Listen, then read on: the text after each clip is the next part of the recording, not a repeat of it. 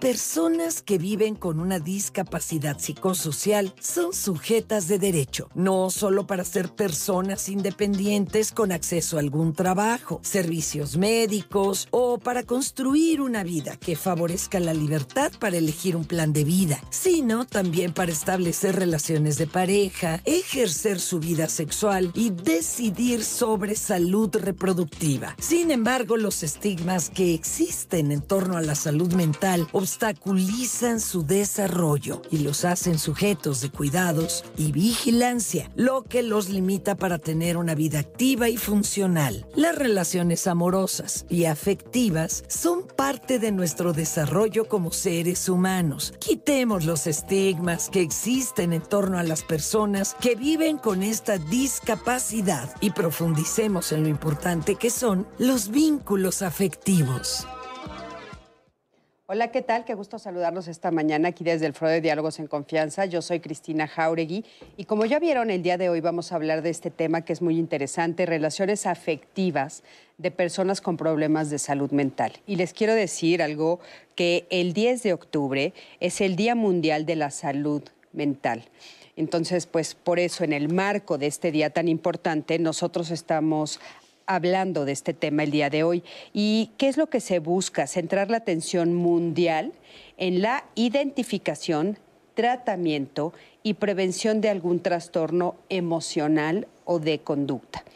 Es un tema que, pues en lo particular, ustedes ya saben que a mí me interesa muchísimo, pero bueno, es un tema que es eh, poco entendido. Eh, muchas veces nosotros creemos que podemos curarnos o podemos cambiar cómo nos estamos sintiendo en estos temas de salud mental simplemente con echarle ganas eh, o sonreír o nos dicen, bueno, seguramente tienes la fortaleza interior para poder cambiar cómo te estás eh, sintiendo en ese momento. Y yo creo que es muy importante difundir que esto realmente es un problema, que las enfermedades mentales sí existen y que sí hay forma de tratarlas. Y sobre todo hay que quitar el estigma para que entonces nosotros podamos estar mejor informados, para que las personas que las padecen puedan ser entendidas y no juzgadas ni prejuiciadas. Así es que por eso queremos hablar de esto el día de hoy. Y sobre todo nos vamos a enfocar en que tienen derecho a tener una vida completamente normal, una vida completamente incluyente y por supuesto amar, a tener pareja, es un derecho. Entonces de eso vamos a hablar el día de hoy. Yo creo que va a ser un programa muy, muy interesante y los especialistas que están con nosotros nos van a aclarar de qué estamos hablando, o sea, qué estamos hablando cuando hablamos de enfermedades de salud mental. Entonces, bueno, pues buenos días a todos y me da mucho gusto saludar a los intérpretes de lengua de señas mexicana que el día de hoy estarán con nosotros, Istiel Caneda, Alberto Mujica y Lía Vadillo. Y por supuesto también a mi queridísima Anaí. ¿Cómo estás, Anaí? Cris, buenos días. Estoy muy emocionada de este programa porque, como tú bien lo dijiste, qué valioso es tener esos espacios para hablar sobre salud mental. Yo sé que el 10 de octubre se conmemora este día, sin embargo, es importante estar hablando todo el tiempo de ello para visibilizarlo, lo que mencionaste, quitar estos estigmas. Así que estoy muy segura que el día de hoy vamos a estar de la mano de especialistas que quitarán eh, de la mente algunas ideas que tenemos sobre este tipo de este, situaciones de salud mental que hoy por hoy en nuestra sociedad eh, siguen muy vigentes en nuestro día a día, estos estigmas que debemos empezar a erradicar por completo. Así que pues yo estoy muy emocionada y estoy muy segura que el público también, porque ya nos están saludando, Cris. Acuérdense que ahorita en este momento estamos transmitiendo en vivo en Facebook, estamos en Twitter, también estoy leyendo sus mensajes en llamadas, en YouTube. Así que yo al pendiente de todos sus comentarios, yo le decía a los especialistas antes de entrar, Cris, eh, que pues yo voy a hacer hoy la voz de la audiencia que están conectados con nosotros en digital. Así que no se preocupen que yo de verdad leo todos sus comentarios y también se los comparto a los especialistas. Así que no duden en escribirnos, en compartirnos sus testimonios. Y también yo decirles, eh, muy importante antes de empezar el programa, que esto se queda guardado, se queda guardado en nuestro YouTube de Diálogos en Confianza, porque siempre nos están preguntando, ¿dónde puedo verlo? Ya me tengo que desconectar, tengo otras cosas que hacer. No se preocupen, pueden consultar los programas de toda la semana. Tenemos desde el programa 1 hasta el día de hoy, así que pueden consultarlo en nuestro YouTube de Diálogos en Confianza, Cris. Y pues yo listísima para todos sus mensajes el día de hoy. Claro que sí, Ana, y tan importantes todas las redes y sobre todo la voz de ustedes, porque recuerden que este programa pues es para ustedes y gracias a ustedes. Y bueno, el día de hoy tenemos con nosotros a Víctor Lizama Sierra. Él es activista por los derechos de las personas con discapacidad y coordinador del equipo de personas facilitadoras del programa Discapacidad y Justicia Documenta, Análisis y Acción para la Justicia Social, AC. Víctor, ¿cómo estás? ¿Qué tal? Muy buenos días, Cristina, Anaí. gracias por la invitación. Al contrario, gracias a ti por aceptar y por estar aquí con nosotros. También está con nosotros Irene Torices Rodarte. Ella es maestra en discapacidad y sexualidad. Ella es directora general del Grupo Educativo Interdisciplinario en Sexualidad Humana y Atención a la Discapacidad AC. Irene, ¿cómo estás? Qué gusto tenerte otra vez por aquí. Muy bien, muchas gracias por la invitación. Bienvenida. Y también está con nosotros Marco Hernández Hernández. Él es especialista en derechos humanos del Consejo Nacional para Prevenir la Discriminación del CONAPRED. Marco, ¿cómo estás? Bienvenido. Muy bien, gracias por la invitación. Qué gusto tenerlos a todos ustedes por aquí. Y bueno, a mí me gustaría empezar eh, viendo esta entrevista con María Luisa Rascón para que podamos empezar a hablar del tema. Acompaña. El tratamiento integral contiene tanto la parte biológica, médica, como la parte psicológica y la parte social de manera que los sujetos que tienen alguna condición de salud mental puedan tener acceso a estas tres dimensiones. Normalmente eh, ya se busca la primera, tratamiento médico, sin embargo, es necesario las otras dos para que la persona realmente se recupere y pueda tener una reinserción social. Tiene que recibir psicoeducación para entender para qué le sirve el tratamiento médico, para qué le sirve el psicológico y para qué le sirve el social entonces, cuando la persona entiende el, espectro integrado, es que la persona más fácilmente se puede recuperar. Hemos visto que las personas que no reciben psicoeducación normalmente caen en un trato desigual, en un trato discriminatorio, en un aislamiento y eso no ayuda, sino al contrario, eso hace que las personas eh, caminen hacia un deterioro mayor que no les permite esa reintegración. En la historia o anteriormente se decía que las personas que tenían un trastorno ya era de por vida y ya los volvía unas personas incapaces de eh, poder desenvolverse. Y no es actualmente no es así.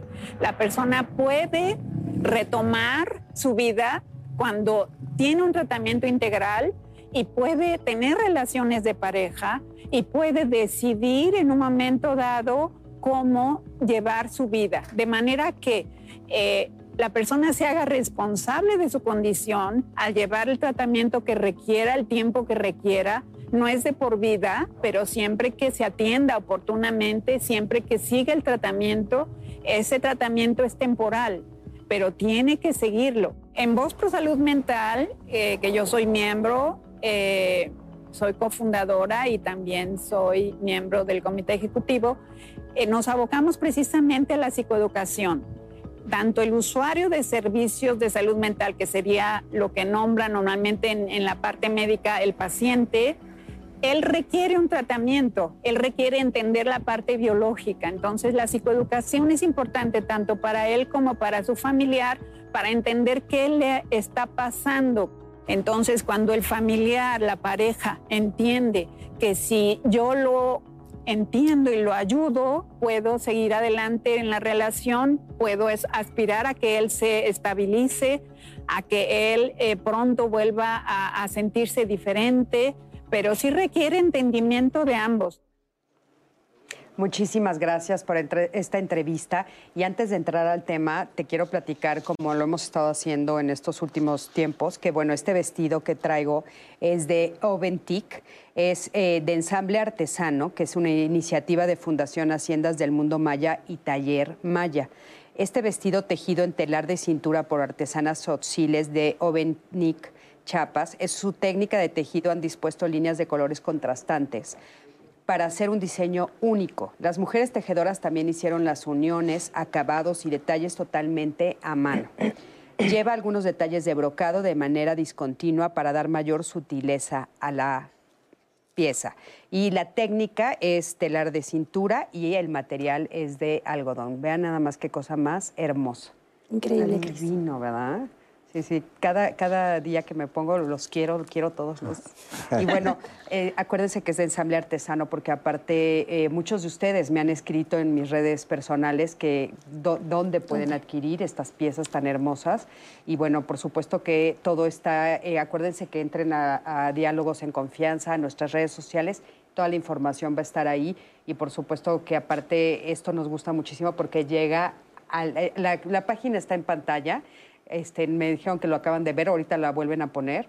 Y eh, aparte esto es muy importante porque sí llega a las manos de los artesanos. Entonces, por favor, miren, ahí está, ensableartesano.org. Y bueno, pues apoyemos, por supuesto. Vean nada más qué cosa más divina. Este sí me lo quiero quedar, como todos. pues muchísimas gracias. Y bueno, a mí me gustaría empezar, Irene, eh, pues aclarando un poco de qué estamos hablando. O sea, ¿qué es esto de una enfermedad emocional o de conducta, eh, tener una enfermedad, este, estar mal de salud mental?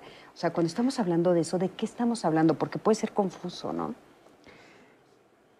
Dependería de cuál es la institución que nos da la conceptualización o la definición porque la realidad es que tampoco hemos logrado ponernos de acuerdo en cuanto a si son trastornos o enfermedades mentales, en cuanto a si es eh, de manera permanente o eh, de manera eh, temporal.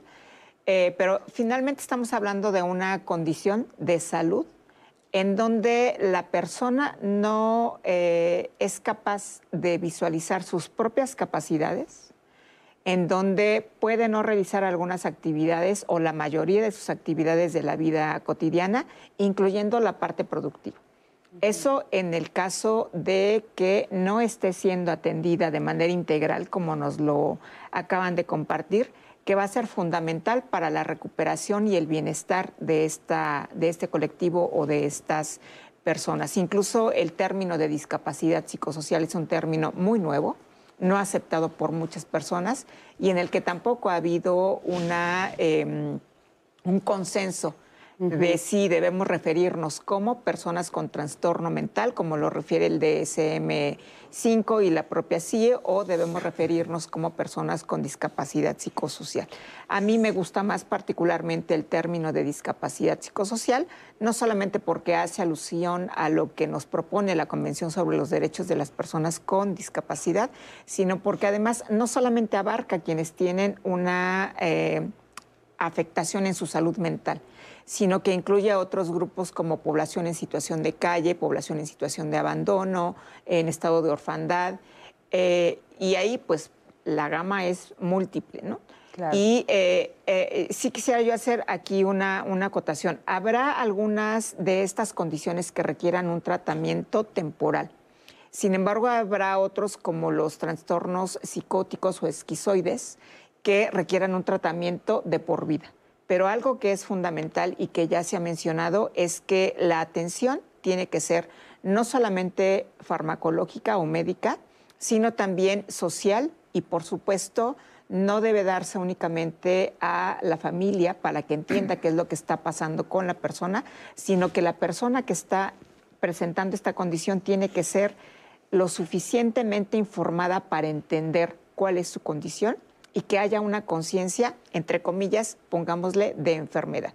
Una conciencia de su condición y entonces puede hacerse responsable de todo lo que va a tener que ir trabajando para estar mejor personalmente y para que también en su entorno se noten todos aquellos cambios que van sucediéndose a lo largo de su atención integral. Claro, por supuesto. Y por ejemplo, de cómo podríamos nombrarlos, ¿no? Eh, ahorita hablamos de discapacidad psicosocial, eh, de trastornos psicóticos, esquizoides. Eh, o sea, por ejemplo, la depresión es una. ¿Qué otras cosas podría, estaríamos hablando, hablando, bajando los términos a lo que comúnmente escuchamos, ¿no? En lo cotidiano. Antes de eso, Cristina, me gustaría hablar un poquito de dónde surge este concepto de discapacidad psicosocial. Como bien dijo Irene, es un término de reciente factura que generalmente desde eh, las áreas especializadas en salud mental no se acepta porque no se termina de comprender. Es, este término surge del propio movimiento de personas usuarias, exusuarias y sobrevivientes de la psiquiatría, ya que se trata de un colectivo que ha enfrentado una gran discriminación, abusos, violencia, sobre todo exclusión, sobre todo eh, originado en los propios servicios de salud mental. Los activistas de este movimiento se vincularon con otros colectivos, eh, lo que hoy llamamos el movimiento amplio de las personas con discapacidad. Y cuando se redactó este tratado internacional llamado Convención sobre los Derechos de las Personas con Discapacidad, hubo presencia de personas usuarias, exusuarias y sobrevivientes de la psiquiatría. Y ahí en este tratado se ven reflejadas también las reivindicaciones de este colectivo, sobre todo las que tienen que ver con el ejercicio de la capacidad jurídica, es decir, eh, la posibilidad de que la persona tome decisiones sobre todos los aspectos de su vida, incluido el tema de la salud y particularmente el de la salud mental.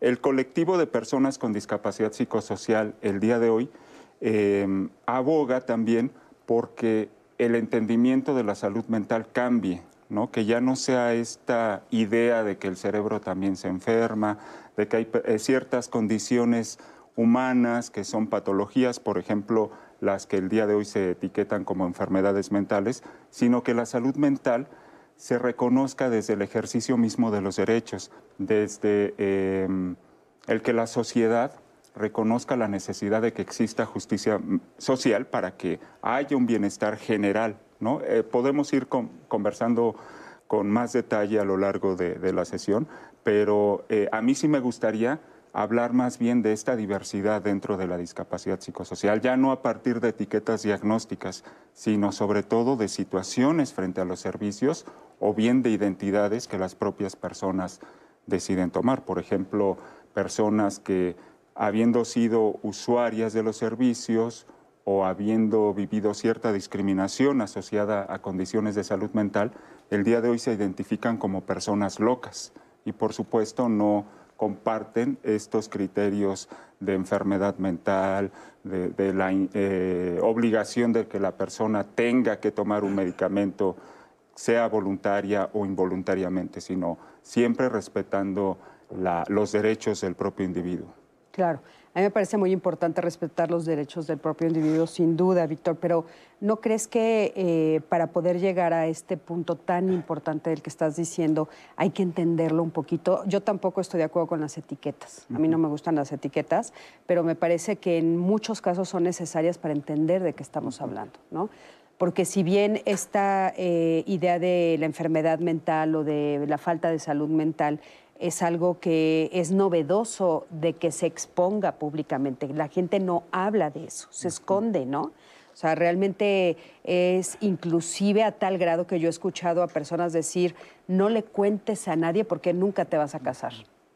No le cuentes a nadie porque no vas a encontrar trabajo, ¿no? Entonces yo creo que es algo que se ha escondido tanto tiempo que como que es muy importante ponerlo sobre la mesa y que la gente sepa de qué estamos hablando. Estamos de acuerdo y lo hemos dicho aquí en diálogos en otras ocasiones, ya tengo muchos años aquí, que la palabra loco se tiene que quitar, ¿no? O sea, antes se decía la gente está loca porque no podíamos entender qué estaba pasando o no se entendía porque no había estudios.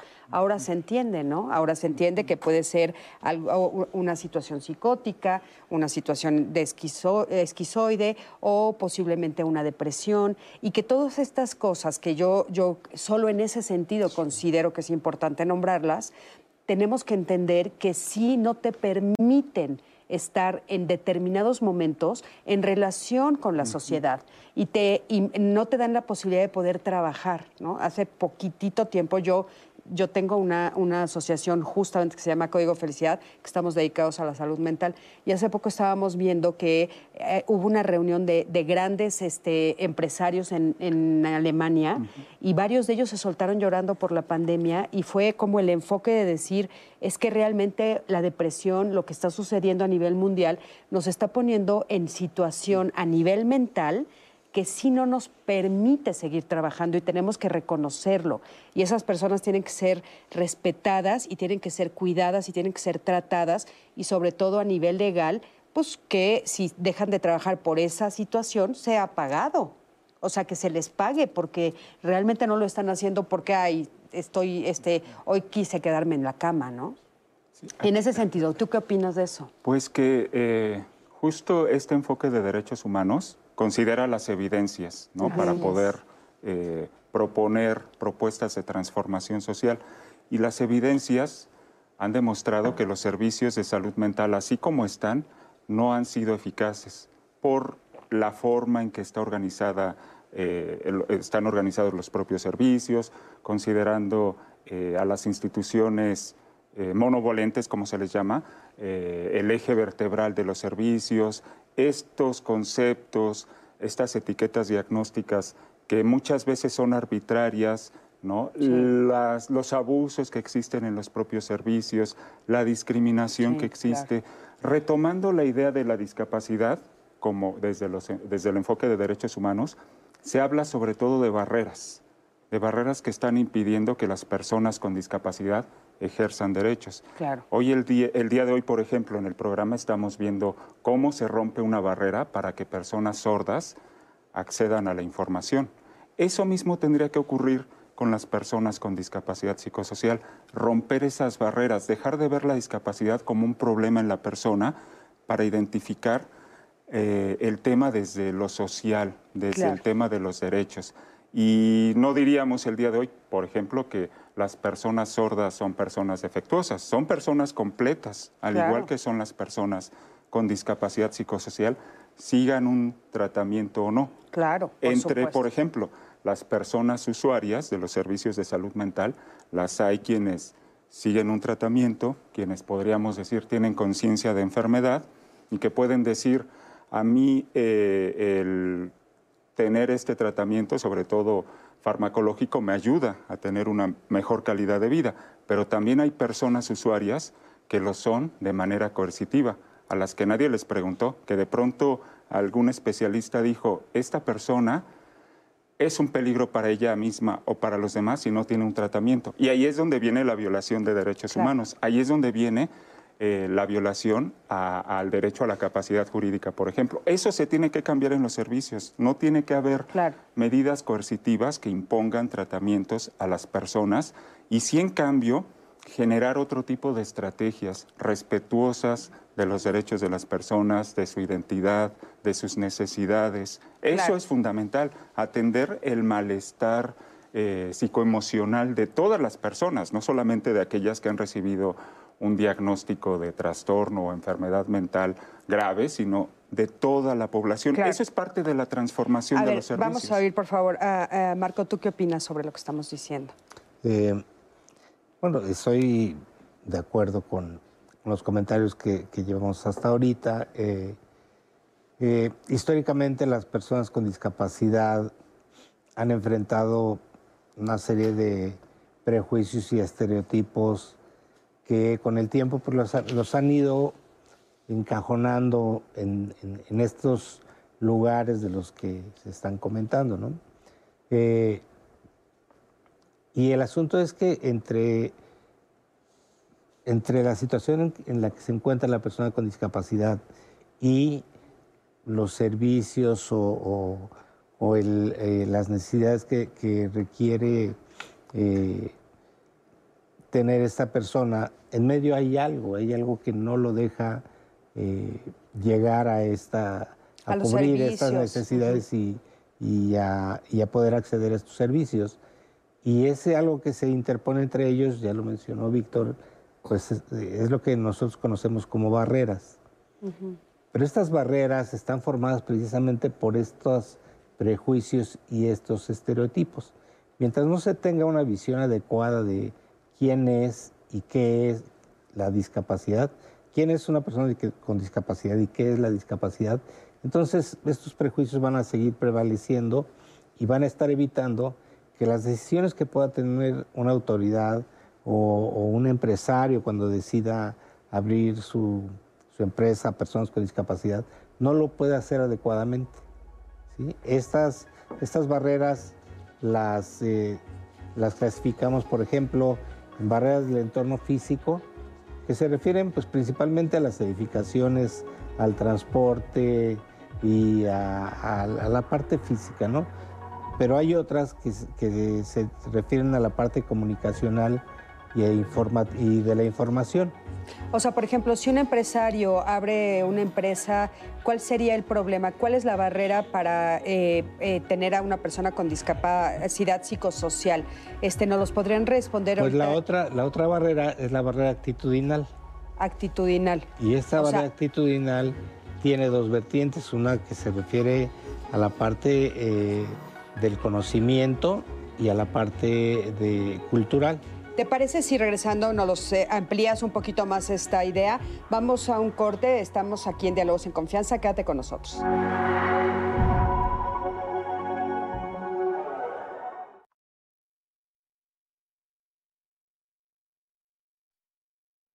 Ulises Marcial Jaimes desapareció en el municipio de Iguala Guerrero el 19 de enero de 2013. Isaac Román Montiel desapareció en el municipio de Iguala Guerrero el 26 de noviembre de 2013.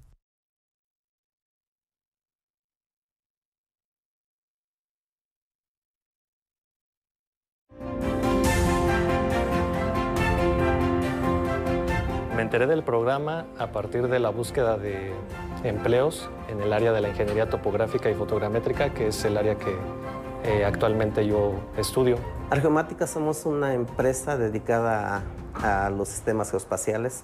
Nos enteramos en una mañanera del presidente y pues nos pareció un programa extraordinario, ¿no? Entonces también nos hemos beneficiado en que pues ya están aprendiendo, pero a la marcha están produciendo. Yo creo que es una buena plataforma para poder iniciar, ya que no muchos jóvenes tenemos eh, la posibilidad, sobre todo en este tiempo de pandemia, que que puedan buscar un empleo, de capacitarse en distintas cosas, de desarrollarse. El programa Jóvenes Construyendo el Futuro me ha dado las bases para desarrollarme en el área laboral que yo deseaba.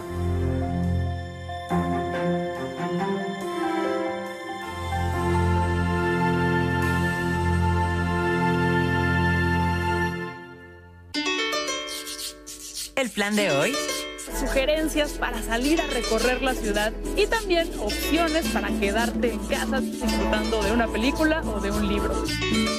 Darle la vuelta a la Ciudad de México. Nos vemos pronto con más recomendaciones. Itinerario. Viernes, 18.30 horas. Mi hijo tiene hambre de gloria. Es deportista. Mi hija tiene hambre de crecer. Es artista. Mi hijo tiene hambre de aprender.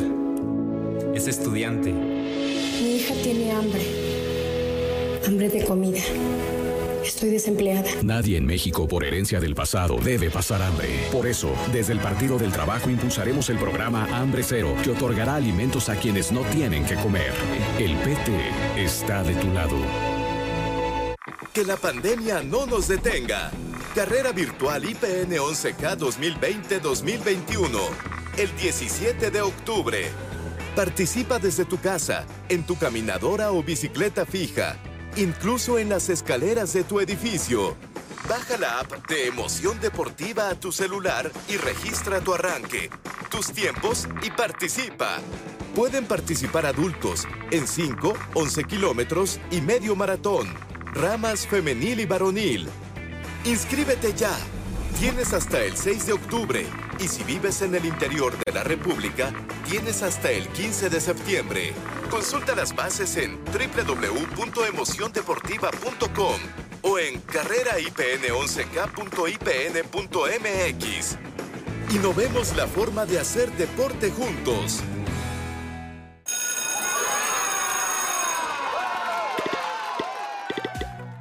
Llegó el momento. Regresamos a la escuela. La escuela aplica estas medidas para mantener la sana distancia y evitar contagios de COVID-19. Habilitar todas las entradas para evitar aglomeraciones. Aumentar el espacio entre las bancas en el salón de clases. Porque es un lugar seguro, regresamos a la escuela. Gobierno de México.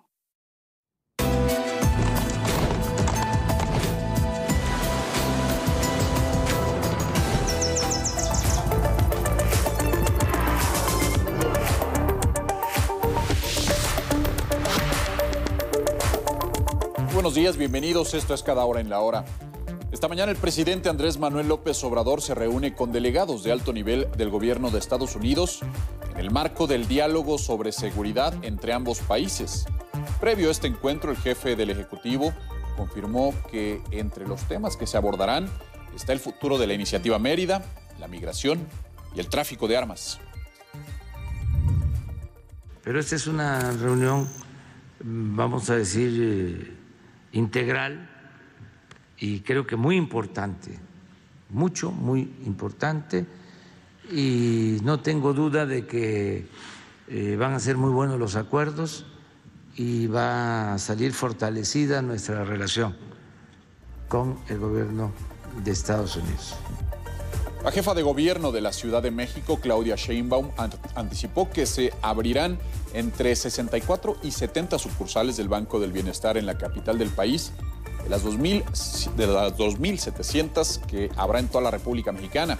En tres demarcaciones, en Álvaro Obregón, Magdalena Contreras y Milpalta, la ciudadanía tiene dudas sobre el Banco del Bienestar, por lo que se estableció un diálogo con los vecinos para explicarles el alcance de este proyecto. Son de 64 a 70 bancos, ya la mayoría se están construyendo. Hay tres o cuatro lugares donde estamos dialogando con la ciudadanía para poder explicarles de qué se trata y que eh, conozcan el programa y que sepan que es para su beneficio. Se está construyendo en todos lados, los 64. Nada más hay tres lugares donde hay este, reuniones con la ciudadanía porque quieren conocer con mayor eh, certidumbre el programa. En información del mundo, la próxima cumbre de la OTAN tendrá lugar en Madrid el 29 y 30 de junio del 2022 Así lo anunció el presidente del gobierno español, Pedro Sánchez, tras recibir en la capital española al secretario general de la Alianza Atlántica, Jens Stoltenberg. Sánchez aseguró que la cumbre en Madrid tendrá como objetivo principal revisar el concepto estratégico de la alianza adoptado en 2010 para afrontar los retos internacionales de la próxima década. Y la cultura, Historias de Cielo y Mar, es una narración oral dirigida a niñas y niños Está a cargo de Luisa Fernanda Ortiz, colaboradora de la Casa de la Cultura de Aguililla de Iturbe en Michoacán. Puede consultar este contenido en la plataforma que está apareciendo en su pantalla, contigo en la distancia. Es todo en cada hora en la hora. Siga con nosotros a través de la señal del 11.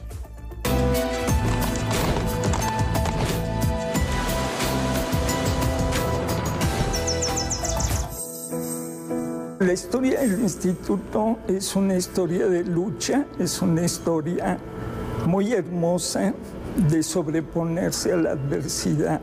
El ser politécnico implica eso, ese amor que me inculcó mi madre por el instituto, ese amor que me inculcó el instituto por mí, es lo que me mantiene con energía. Y levantamos orgullosamente el corazón y la voz diciendo, soy politécnico.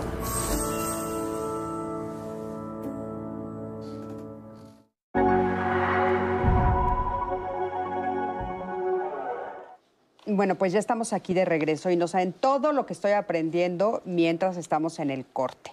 Por ejemplo, no se debe de decir eh, que una persona padece discapacidad psicosocial y me parece importante comunicárselos, hay que empezar a utilizar las palabras adecuadas. Entonces se dice que vive con una discapacidad psicosocial o que presenta. Y espero no volverme a equivocar en el transcurso del programa. Les pido una disculpa si me equivoqué y voy a estar muy atenta a eso. Pero bueno, Marco, tú te quedaste diciéndonos algo. Por favor, adelante. Eh, sí, eh, hablábamos sobre las, las barreras y eh, en esta parte de las barreras actitudinales que yo decía que se refieren a la parte social y cultural, donde el conocimiento de, las personas y, cómo viven esa discapacidad es muy importante y ahí es donde precisamente se presenta la parte compleja. Las otras barreras hay maneras de, solucionarlas, ¿no? no vamos a hablar ahorita de ese tema, pero esta parte de las barreras actitudinales es donde se presentan toda esta gama de, problemáticas a las que se tienen que enfrentar estas personas. Eh, ¿Cómo las rompemos? Claro. Oye, ¿nos podrías nombrar algunas para que nos queden como claras? O sea, estas, por ejemplo, em, ¿qué, tipo de cosas eh, en, actitudes? O sea, ¿qué se encuentra en, la actitud? en el ejemplo que nos estabas poniendo es un empresario que se va a abrir su empresa y si contrata a alguien que, tiene, que presenta discapacidad psicosocial, ¿de qué manera lo trata diferente? Eh, bueno, de entrada pues tiene que informarse acerca de qué es, qué es la discapacidad. Y aquí yo creo que es de donde nace toda esta problemática. ¿Sabemos realmente qué significa discapacidad? Generalmente las personas no lo saben. Entonces ese, ese es el primer gran reto, ¿no? La discapacidad es un concepto, ni siquiera es una definición. Este concepto va evolucionando. Eh, hasta ahorita hemos preferido dejarlo en esta palabra discapacidad, aunque tiene otros contextos, ¿no? Pero para que pueda ser entendible y tener una referencia, utilizamos la palabra discapacidad, no otra. ¿sí? Y esto quiere decir que, o quiere representar eh, aquellas personas que tienen una deficiencia, ya sea física, eh, mental, intelectual, eh, sensorial. sensorial, y estas personas enfrentándose a, a estas barreras de las que hablamos, lo que resulta de esta interacción es que esta persona no va a poder ejercer plenamente sus derechos. Eso es lo que significa la discapacidad.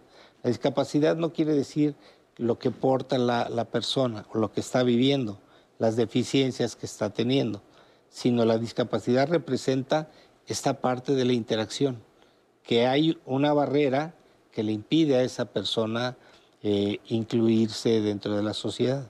Entonces, romper estas barreras no le toca a la persona, le toca, al entorno, Claro. Al entorno en el que Es que qué el diferente en entender la definición. Sí, claro, sí, Qué- entender. Qué, qué importante. Eso cambia una perspectiva. Cambia la perspectiva. A partir de este cambio de perspectiva es como se forma el paradigma de los derechos de las personas con discapacidad y que lo han mencionado. Este paradigma se, baja- se basa en dos enfoques, el enfoque médico y el enfoque de derechos humanos. El enfoque médico está centrado y, y exclusivamente a esta parte médica de la rehabilitación, de la medicación, del tratamiento. Y esa también se, ha vuelto en una barrera porque eh, lo comentaban en el, en el corte, ¿no? Enfrentarse a, a- la visión que tienen eh, los médicos, las médicas, sobre la persona sin saber o conocer lo que es discapacidad, pues viene a, a complejizar todavía más esta, esta parte de las barreras actitudinas. Un poco lo que estábamos comentando en el corte que me gustaría para que al público le quede como un poco más claro, Marco, decir es, eh, te estás refiriendo a que se les medica sin, sin consultarles. Sí. Se les medica sin decirles qué se les está dando Sí. y ocultándole como si fueran niños pequeñitos que no, que no pudieran eh, todavía entender la magnitud o lo que está sucediendo. A eso se está- te estás refiriendo. Y a nivel de los médicos y las enfermeras, ese es, digamos, eh, lo que reciben. Precisamente porque no tienen un enfoque de derechos humanos. Y esa sería una barrera actitudinal. Claro. Todos Así estos es. ejemplos que tú pusiste. Claro, Sí. claro, claro.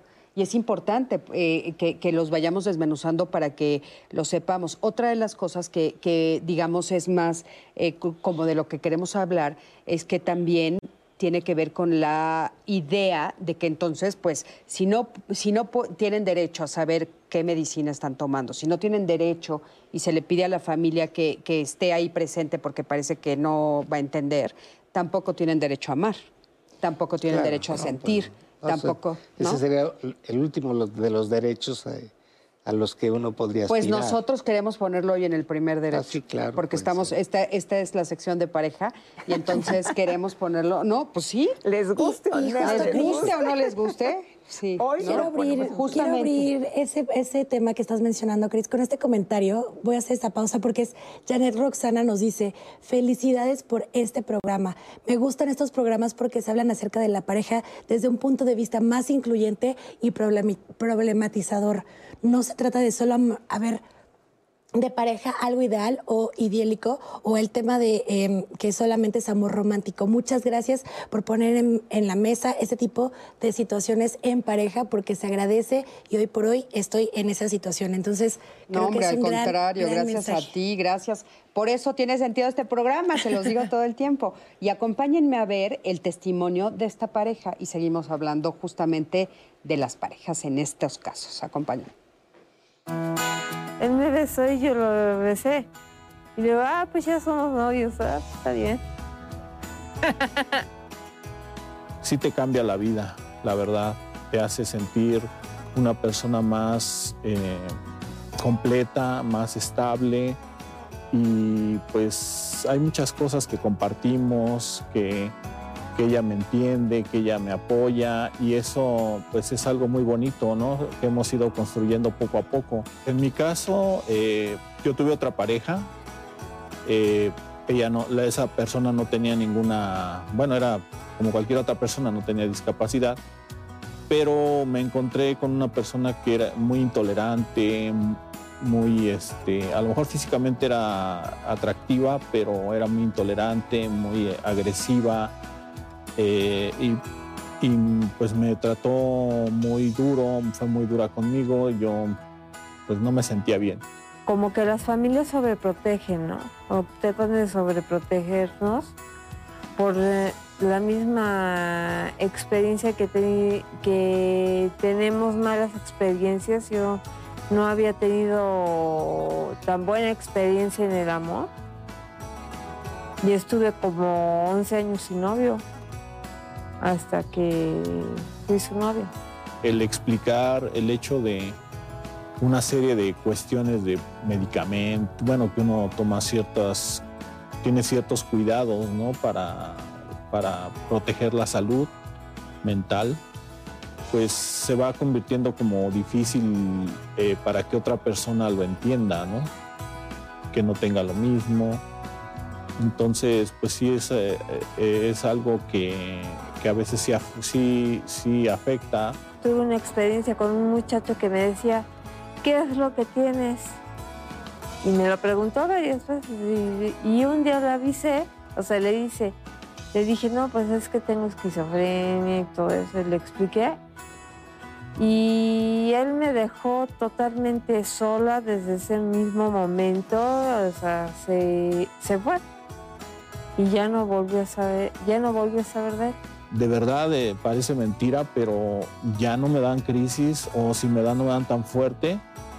Desde que estoy con ella me siento una persona muy completa, feliz, realizada y pues eso es muy bonito, ¿no? Sí, al principio nosotros teníamos miedo, pero ya nos vamos conociendo mejor. Su familia ya me acepta, mi familia ya la acepta y ya nos ven de manera diferente, ¿no? Ya este, el trato hacia, hacia mí o hacia ella pues va cambiando, ¿no? O sea, ya ven que pues sí podemos, que sí nos podemos este, hacer responsables, que podemos tener un empleo, que podemos ser eh, funcionales, estar estables más tiempo y, pues eh, cuidarnos el uno al otro. Muchísimas gracias por este testimonio y bueno, felicidades también, ¿no? Porque eh, tiene la aceptación de toda la familia que seguramente debe de haber sido un camino eh, pues, a, transitar, ¿no? A mí me gustaría hablar del miedo. Eh, no, dice, cuando yo le, y ella, perdón, se me fue ahorita el nombre de ella, perdón, ahorita me, Isabel. Isabel. perdón, Isabel. Es que estaba, diciendo, estaba leyendo Ilse, que es la siguiente. Isabel nos dice que, que la relación anterior que tuvo, ella en el momento en el que dice qué es lo que ella tiene o qué, está, eh, qué presenta, eh, este cuate sale corriendo, ¿no? La deja, la abandona. Yo creo que es miedo, ¿no? ¿O, ustedes qué opinan? ¿Por qué de repente este abandono? Este abandono de, de, la familia tal vez, de los amigos, de una posible pareja. Pues yo creo que es justo lo que hablaba Marco, parte de las barreras actitudinales, de la falta de comprensión de la discapacidad desde este enfoque respetuoso de la dignidad de la persona. Si la propia persona con discapacidad resiente la falta de información, resiente todas las barreras, el entorno inmediato también, ya sea la pareja, la familia, no hay información acerca de qué es la discapacidad psicosocial, se suele asociar a ciertas condiciones, a ciertos diagnósticos psiquiátricos con potencial peligrosidad. Está ahí muy presente este estigma y es quizás la principal barrera actitudinal a la que se enfrentan, y aquí podría decir nos enfrentamos las personas con discapacidad psicosocial. Yo soy una persona que en su momento recibió un diagnóstico psiquiátrico, el día de hoy soy exusuario, soy eh, sin embargo una persona con discapacidad psicosocial, y se puede advertir esta eh, cautela cuando uno interactúa con los demás, ¿no? De, eh, a ver, ¿tú por qué de pronto tienes este tipo de conducta, este tipo de comunicación? Y quizás salga a cuento el que recibiste un diagnóstico psiquiátrico, quizás el efecto de estar tomando medicamentos te haga tener esas actitudes diferentes, ese comportamiento distinto. Y de inmediato, si, si se conoce que uno tiene alguna condición de estas, la reserva de parte de la otra persona con la que se interactúa. Porque, como sucede con las otras discapacidades, también este enfoque biomédico asocia la discapacidad con la carga, con estar cuidando a otro. No, no va a haber una relación horizontal, no va a haber una relación de, de, eh, reciprocidad, sino que eh, la persona sin discapacidad se va a hacer cargo del cuidado, del control, de, de la atención, del O sea, acompañamiento. Nos, ¿no? nos imaginamos que, que la carga va a caer en nosotros, la responsabilidad, cuando escuchamos esas frases. Sí, aunque también hay otro factor. En la mayoría de las otras condiciones de discapacidad no hay una idea de daño de quien escuche este diagnóstico. Entonces yo escucho, soy una persona con esquizofrenia y a mí me pasa también, uniéndome al testimonio, yo, como lo decía en el corte, eh, vivo con ansiedad desde hace más de 20 años, ya es una ansiedad crónica, ¿no? Y cuando en los trabajos llegaban a preguntarme, eh, ¿presunta alguna condición de discapacidad? Y les decía, sí, tengo ansiedad crónica. Me volteaban a ver así como diciendo primero, ¿a poco, no? Y ya cuando empezaban a ver la forma en que interactuaba cuando no me tomaba yo el ansiolítico, decían, no, pues háganse para atrás porque ahorita van a empezar los golpes. Entonces también hay este temor a que no pueda ser una relación lo suficientemente sana en la que yo pueda sacar el máximo beneficio como la persona que no presenta una condición de discapacidad psicosocial. Porque también esa es otra cuestión. Finalmente, cuando interactuamos en pareja, buscamos un beneficio. Y el beneficio generalmente no es un beneficio mutuo, en muchas ocasiones es un beneficio personal. Y yo no voy a andar viendo a ver si está teniendo una alucinación, si se le va a subir el apellido a la cabeza y va a empezar a ponerse media crispy, o si me van a empezar a criticar en la familia, que esa es otra cuestión bien importante, porque de repente empiezan a ver que actúa rarito la novia o el novio con el que llego a casa, y tiene que ver también con una cuestión no solamente de este pensamiento o ideación de quien no presenta una condición de discapacidad psicosocial de daño o de posible riesgo de daño, sino también con el considerar a las personas con una condición de discapacidad psicosocial como perversas, desviadas, hipersexuales, con algo que antes se decía como una sexualidad proteica. Entonces, si yo no le voy a poder cumplir porque todo el tiempo va a estar pide, pide, pide, pide, pues entonces pinto mi raya, me alejo y ahí queda la cosa. Claro. De, eh, eh, todo este estigma, ¿no? Eh, eh, todo esto que están describiendo ustedes, eh, pues nace, pues yo supongo, de hace muchos años que tenía que ver con todo esto de decir locos, ¿no? Y lo que implica la palabra.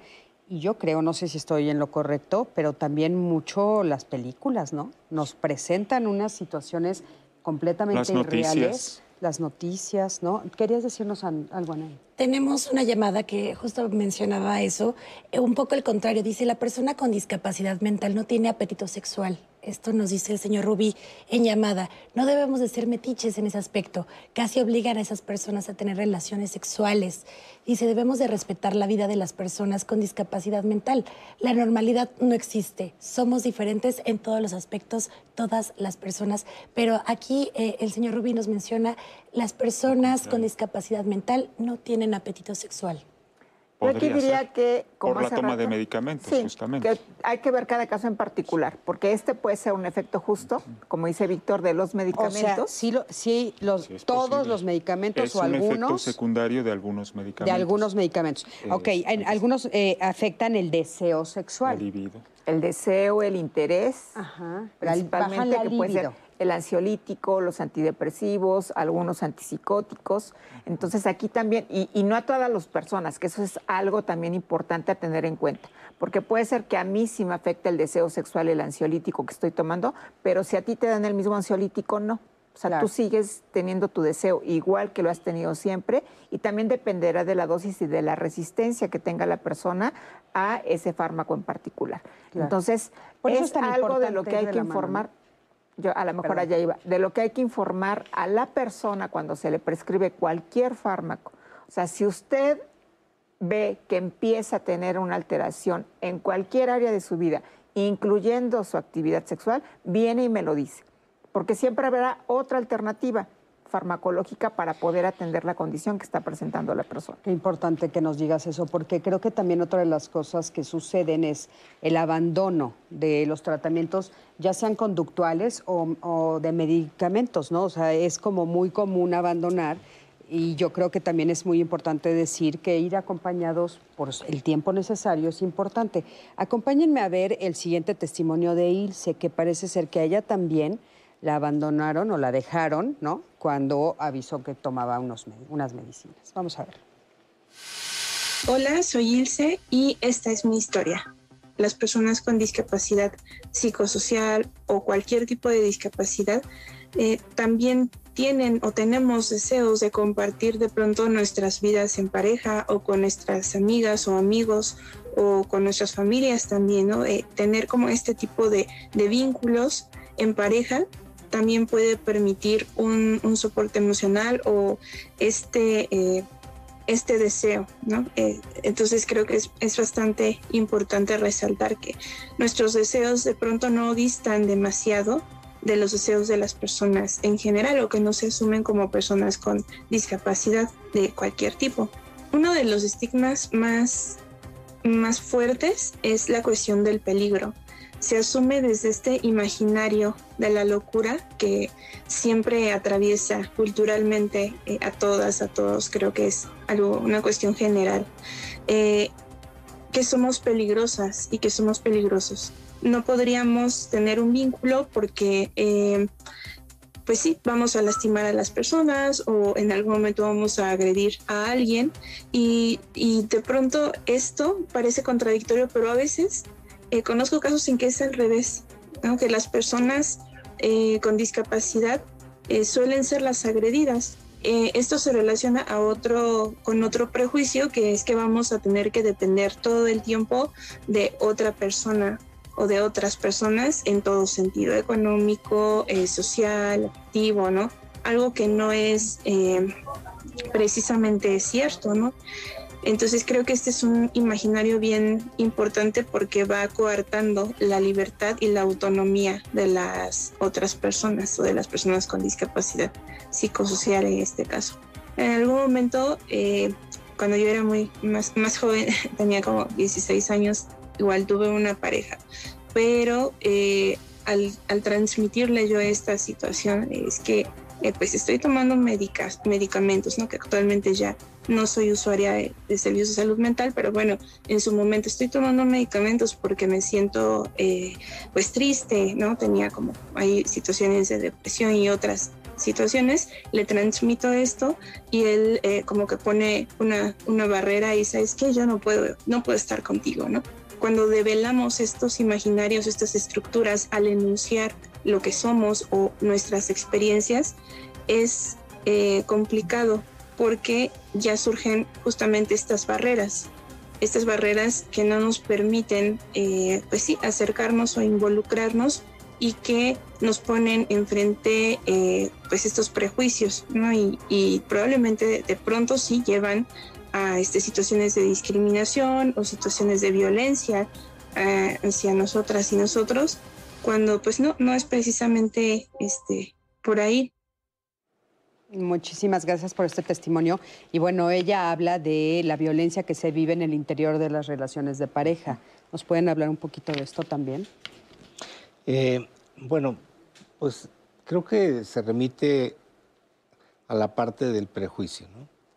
Eh, mientras no podamos eh, trabajar sobre cómo disminuir este tipo de prejuicios, porque bueno, erradicar un prejuicio es lo más complicado que, podemos, este, a lo que podemos aspirar, ¿no? Te puede llevar años de terapia y, eh, psicológica tratar de, erradicar uno de estos prejuicios, pero, pero se, puede, se puede trabajar con ellos, se puede primero reconocerlos, reconocer que efectivamente se tiene un prejuicio hacia, hacia cierta eh, diferencia de la persona eh, y a partir de ahí trabajarlo. ¿no?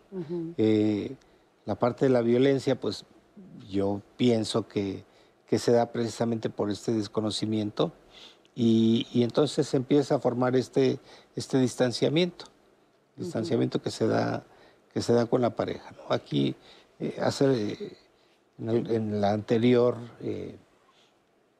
pareja que dio su testimonio, se hablaba de, del miedo, ¿no? Del miedo que, que da dejar que se te acerque alguien eh, de un de sentimentalmente. Eh, y esto sucede mucho o, que te abandonen por tener una discapacidad.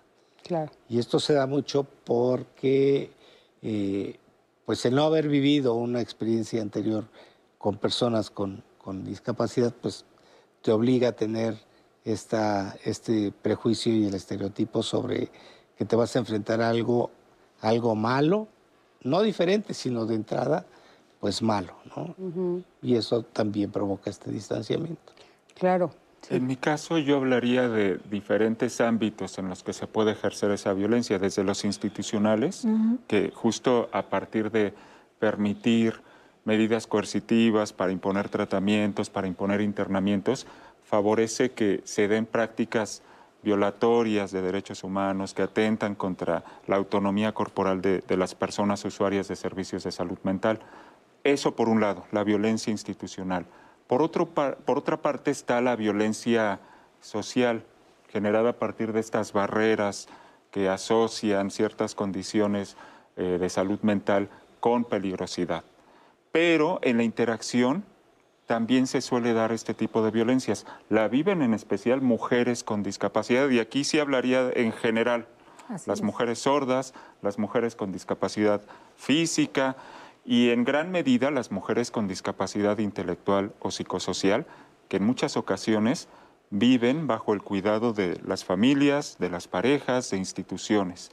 En estos espacios se dan maltratos, se dan violaciones, incluso eh, esterilizaciones forzadas por estos prejuicios que, dicen una mujer con discapacidad psicosocial o intelectual, o una mujer con un diagnóstico psiquiátrico en este caso, no puede eh, ejercer sus derechos sexuales y reproductivos. Oye, que ahí estaríamos hablando de la interseccionalidad, que es un concepto utilizado en el ámbito de los estudios de género y las políticas de igualdad donde se cruzan ¿no? estas, estas diferentes sistemas de exclusión.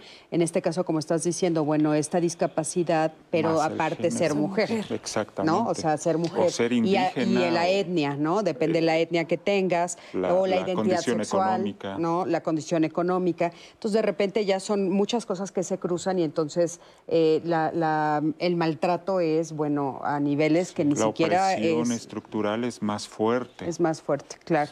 A ver, eh, Anaí, eh, estamos teniendo muchas llamadas. Varios comentarios, por ejemplo, en este momento mencionaban eh, el cómo tenemos, existe esta percepción al relacionarse en pareja con alguien que tiene una discapacidad psicosocial, pero también nos escriben varios usuarios diciendo, personas que tienen discapacidad psicosocial diciendo, bueno, es que a mí también ya me da miedo relacionarme en pareja, porque pues no sé, o sea, igual puedo reaccionar de alguna u otra forma y no sé cómo lo vayan a tomar en casos de que este, o no me vayan a aceptar, ¿no?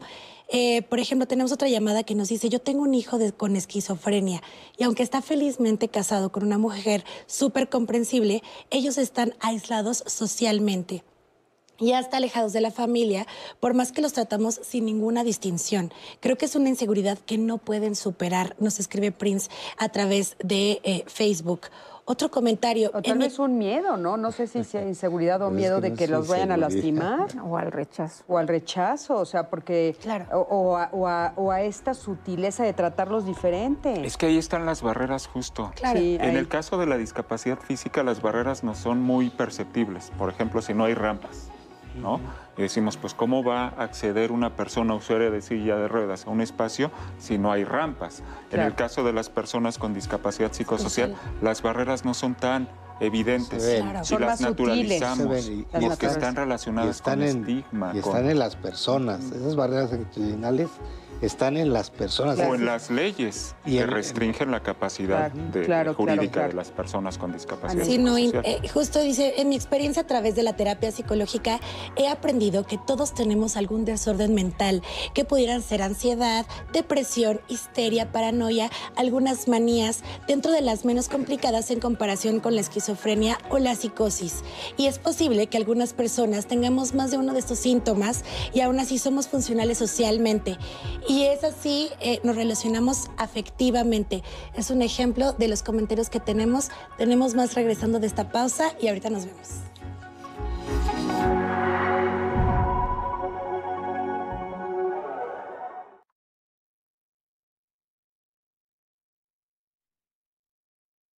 Ulises Marcial Jaimes desapareció en el municipio de Iguala Guerrero el 19 de enero de 2013.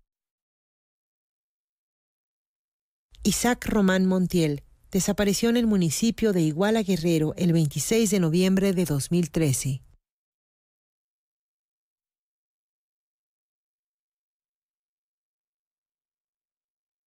En esta prehistoria es buen momento para ver la realidad con humor. Estoy contento porque es la primera vez que me dan unos chayotes. Este, nada, más, veo cómo pasan por ahí, no, no, llegan para acá. Acompaña a Nora Huerta. ¿Dónde mi cabecita? Jairo Calixto. A través de aquí puedo ver lo que están pensando y es ilegal. Y Fernando Rivera Calderón. Ellos piensan que estas son patrañas. Operación Mamut, domingo, 22 horas.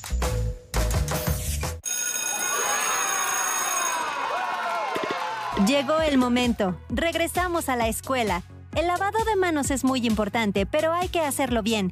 Moja tus manos y aplica jabón. Talla al menos 20 segundos la palma, el dorso, las uñas y entre los dedos. También las muñecas. Enjuágate bien. Sécate con un papel y úsalo para cerrar la llave y abrir la puerta antes de desecharlo. Porque es un lugar seguro. Regresamos a la escuela. Gobierno de México. Clasificación A contenido apto para todo público.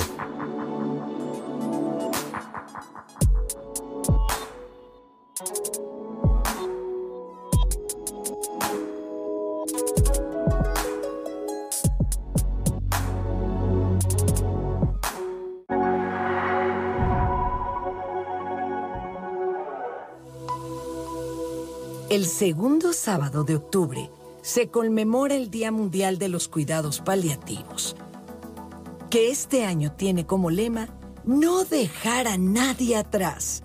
Equidad en el acceso a los cuidados paliativos. Los cuidados paliativos son cuidados integrales que recibe el paciente cuando recibe un diagnóstico de una enfermedad pues que es amenazante a la vida o a lo mejor ya se encuentra en fase terminal o también padece una enfermedad crónico-degenerativa. No solo se recibe la, atención médica, la atención física, sino también se procura la atención emocional y eh, el trabajador social que apoya para resolver pues también muchas dudas que se tienen en ese momento. Este apoyo, esta atención integral, la recibe tanto el paciente como los familiares. Los cuidados paliativos son eh, cuidados que se pueden brindar a pacientes de cualquier edad acompañan la enfermedad desde pacientes pediátricos hasta adultos mayores. No tiene, eh, no es una, una estigmatización o una idea falsa que se crea que solamente es para adultos mayores al final de la vida. Te puedo compartir que el cambio en la vida, tanto del familiar como del propio paciente, del cuidador primario, es radical. Lo que estamos haciendo es brindar calidad de vida y los cuidados paliativos lo que van a hacer es acompañar el proceso de la enfermedad. El trabajo que se hace en SECPAM principalmente nuestra labor social es hacer visitas al domicilio de los pacientes, que esto, bueno, en la pandemia sobra decir la importancia que han sido, porque es una excelente opción para evitar el traslado, gastos innecesarios, esperas largas y ya muchas veces que no tienen la atención porque están enfocados hacia lo que es la pandemia. Y entonces estas personas pueden recibir toda la atención que requieren en su propio domicilio. Para poder contactar con nosotros hay muchísimas formas. Eh, pueden ver nuestros datos en la página institucional que es secpan.org, eh, que son las siglas del Centro de Cuidados Paliativos de México, o en nuestras redes sociales, o llamarnos a nuestros teléfonos de la institución, que son 55 52 35 05 07 o 55 52 35 05 08 con todo este apoyo, el proceso verdaderamente es completamente diferente a lo que se está viviendo cuando no se tienen los cuidados paliativos. Por eso son tan importantes y son un derecho de cualquier ser humano. Los cuidados paliativos son poco difundidos, lo que provoca que su acceso sea reducido. De acuerdo con la Organización Mundial de la Salud, el 50% de las personas con enfermedades terminales de todo el mundo no los reciben. Y el 75% muere con dolor físico y emocional. Acerquémonos a estos cuidados. Valoremos lo importante que es estar sin dolor y aprendamos a despedirnos con amor. Muchísimas gracias y qué lindas las palabras de final de Fer aprendamos a despedirnos con amor y a ayudar a las personas a que no vivan con dolor. Y el Día Mundial de los Cuidados Paliativos se conmemora cada segundo sábado de octubre para que lo tengamos presente, es muy importante.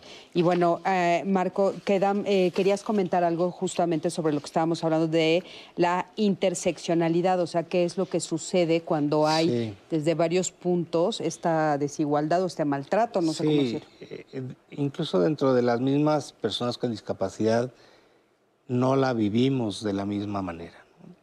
Eh, no es lo mismo, por ejemplo, ser un hombre con un nivel socioeconómico alto, eh, con educación y vivir en la Ciudad de México, que una mujer que es indígena de una zona rural y que además tiene una condición migratoria. O sea, la forma de vivir la discapacidad entre las personas con discapacidad se vive de manera diferente. Claro. Dependiendo de, ya no solo de sus eh, de las partes de sus deficiencias, sino también del, entorno en el que se encuentra y en el que se está desarrollando. Eh, una persona con discapacidad motriz eh, o física, qué tanto lo afecta a su entorno midiendo esta parte con una persona que tiene una discapacidad psicosocial. O sea, es muy difícil eh, ver cuál, cómo, cómo se afecta a estas personas. Entonces, para eso es necesario utilizar una perspectiva de interseccionalidad. Porque esta perspectiva, cuando aplicamos esta perspectiva, nos da un panorama más amplio de, de cuáles son eh, estas afectaciones y qué se tiene que hacer para poder solucionar estas partes. Eh, la interseccionalidad, además, eh, si no se atiende de una manera correcta, va creando brechas de desigualdad. En, la, en, el Consejo Nacional para Prevenir la Discriminación, en 2017 se elaboró la encuesta nacional sobre discriminación, es la ENADIS 2017.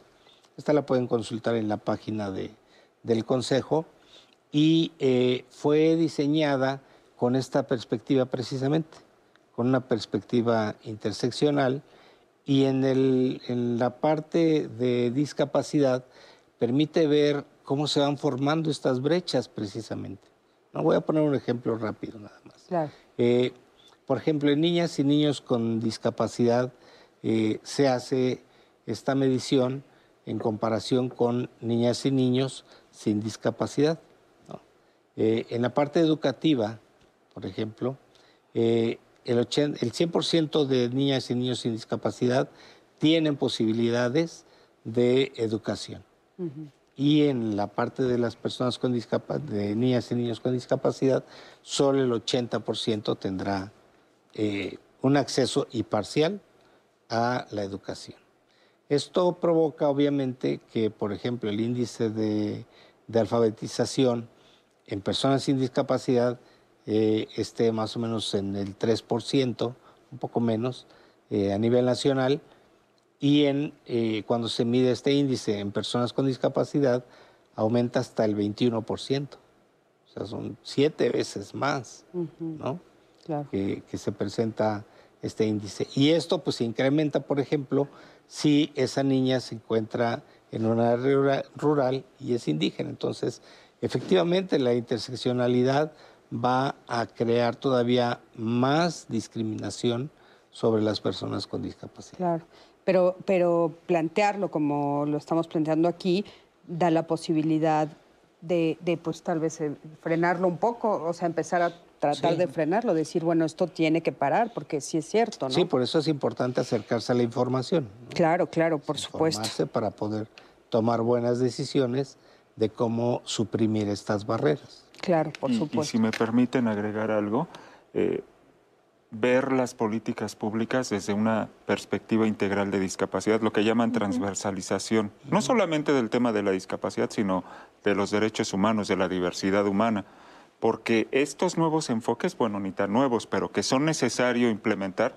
nos ayudan a entender desde las relaciones interpersonales, por ejemplo, entre pareja, como a nivel macro, ¿no? Eh, como sociedades. Entonces, si nosotros empezamos a cambiar nuestra idea de lo que es la discapacidad, considerándola como parte de la diversidad humana, considerando que todas las personas tenemos derechos plenos y que eso se tiene que ver reflejado en las leyes, en las políticas públicas, en la interacción social, en verdad va a haber una transformación y ya no nos va a ser tan eh, natural justificar que se cometan abusos, que, que, haya personas que estén excluidas, que haya personas institucionalizadas, muchas personas con discapacidad psicosocial o intelectual particularmente el día de hoy, o están institucionalizadas en situación de calle o bajo el cuidado de sus familiares. Entonces no son eh, vistas como sujetas de derechos. Claro, eh, en esto que dices de, bueno,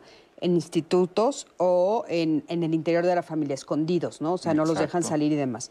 Vamos a, suponer que alguien nos está viendo y que está en esa situación. Ustedes estaban comentando que a nivel de los derechos y de las leyes también hay que hacer algunos cambios. Pero actualmente, para cómo está la situación, ¿puede pedir ayuda dónde? O sea, ¿dónde puede decir, oye, a mí me tienen encerrado, no me dejan salir, etcétera? Eh, existen instituciones eh, federales, por ejemplo, el Instituto Federal de la Defensoría Pública, que, brinda servicios a, personas con discapacidad también.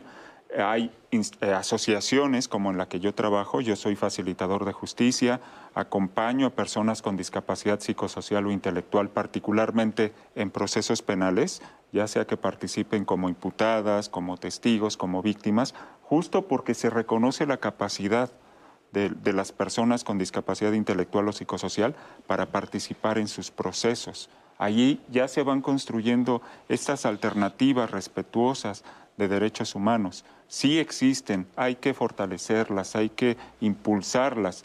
El día de hoy, por ejemplo, esta figura del facilitador solo está presente en la Ciudad de México porque documenta eh, construyó un acuerdo con el Poder Judicial de la Ciudad de México.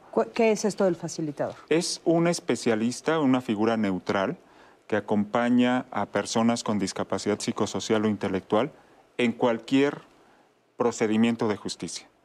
Y la idea es proponer adecuaciones para eliminar barreras, por ejemplo, las barreras actitudinales, que ya lo hemos hablado a lo largo del programa.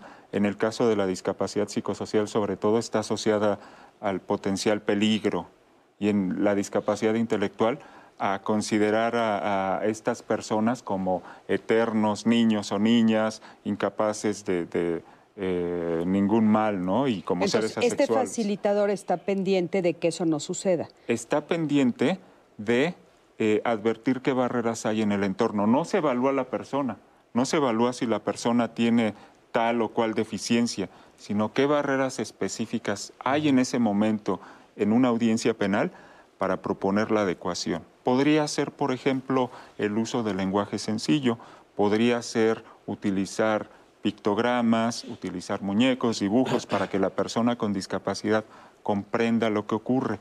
En discapacidad psicosocial podría ser el simple acompañamiento, estar al lado de la persona, escucharla, eh, eh, proponerle ciertas estrategias por, por si, por ejemplo, está muy alterada, si está escuchando voces, teniendo eh, experimentando algún tipo de visiones, contar con esas herramientas respetuosas de derechos humanos que favorezcan el desescalamiento en una situación crítica. Claro, importante. Todo esto es como una gama de herramientas las, de las que dispone una persona facilitadora justo para que la persona con discapacidad psicosocial o intelectual participe en, el ámbito de la justicia. Claro, claro, y, puede ejercer sus propios derechos. Acompáñenme a ver el siguiente testimonio de Oscar. Vamos a ver el cómo vive todo esto.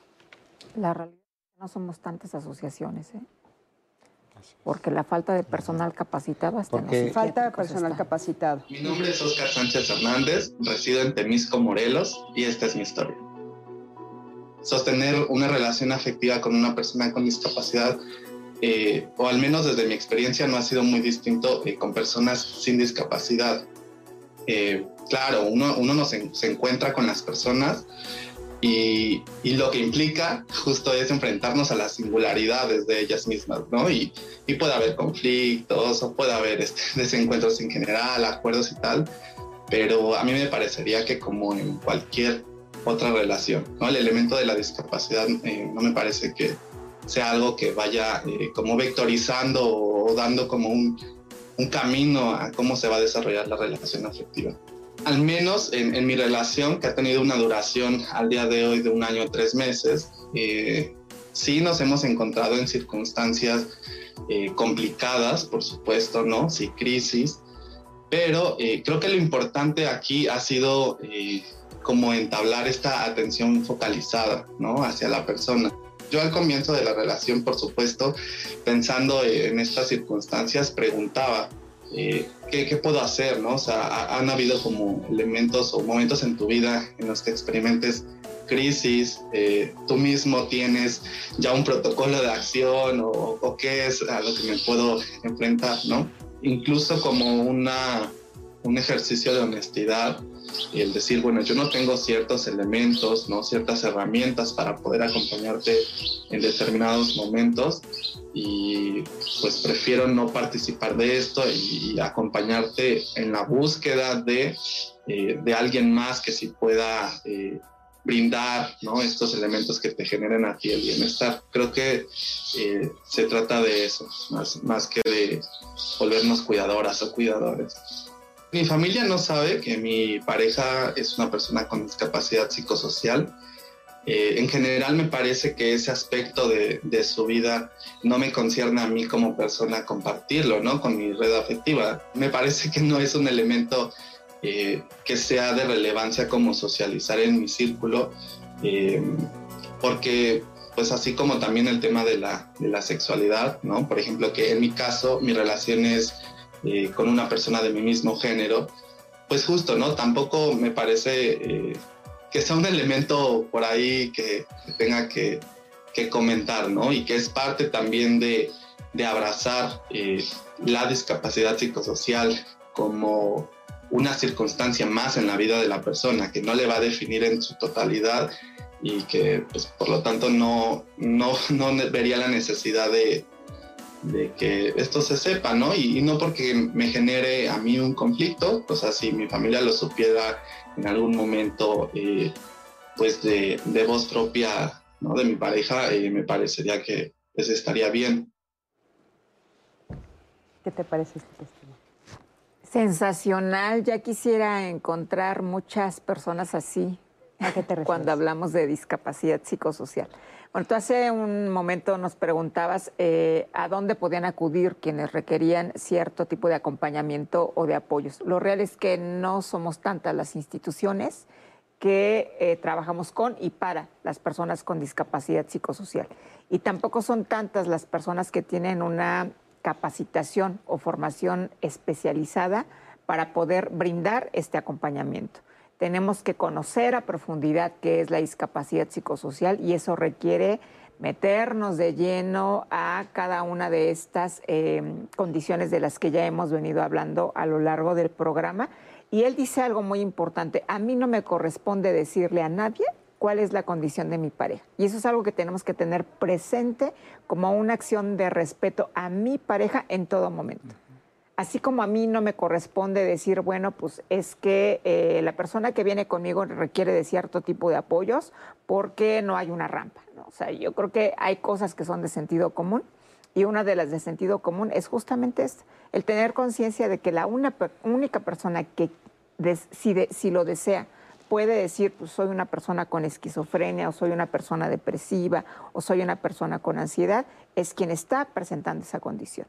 Y algo que va a ser fundamental para que pueda abrirse a las personas con quienes socializamos es tener fortalecidas todas nuestras competencias, no solamente emocionales, sino también las físicas, porque el área física también puede verse deteriorada cuando hay una condición de discapacidad psicosocial y también las habilidades eh, sociales, justamente, ¿no? Eh, que eh, van a facilitar o no el que una persona siga siendo incluida en las reuniones familiares, como hablábamos hace rato, consiga un empleo, aun cuando le vean que está teniendo un soliloquio porque está hablando con sus molestones o porque está teniendo alucinaciones auditivas o visuales, ¿no?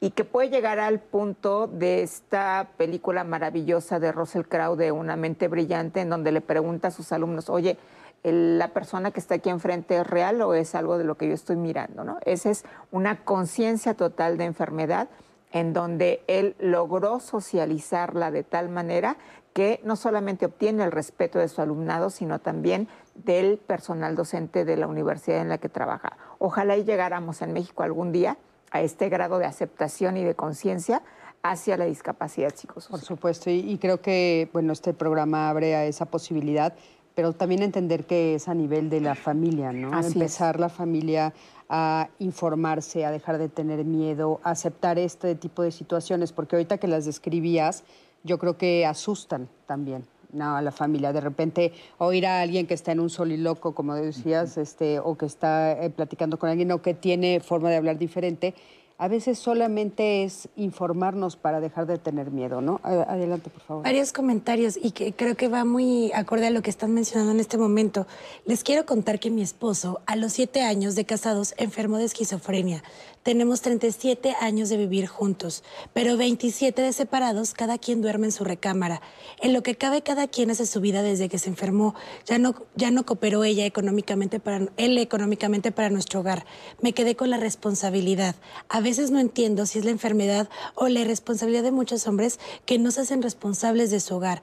¿Cómo puedo saber a qué grado dañó el cerebro esta enfermedad y qué de verdad sí está afectando en nuestra relación?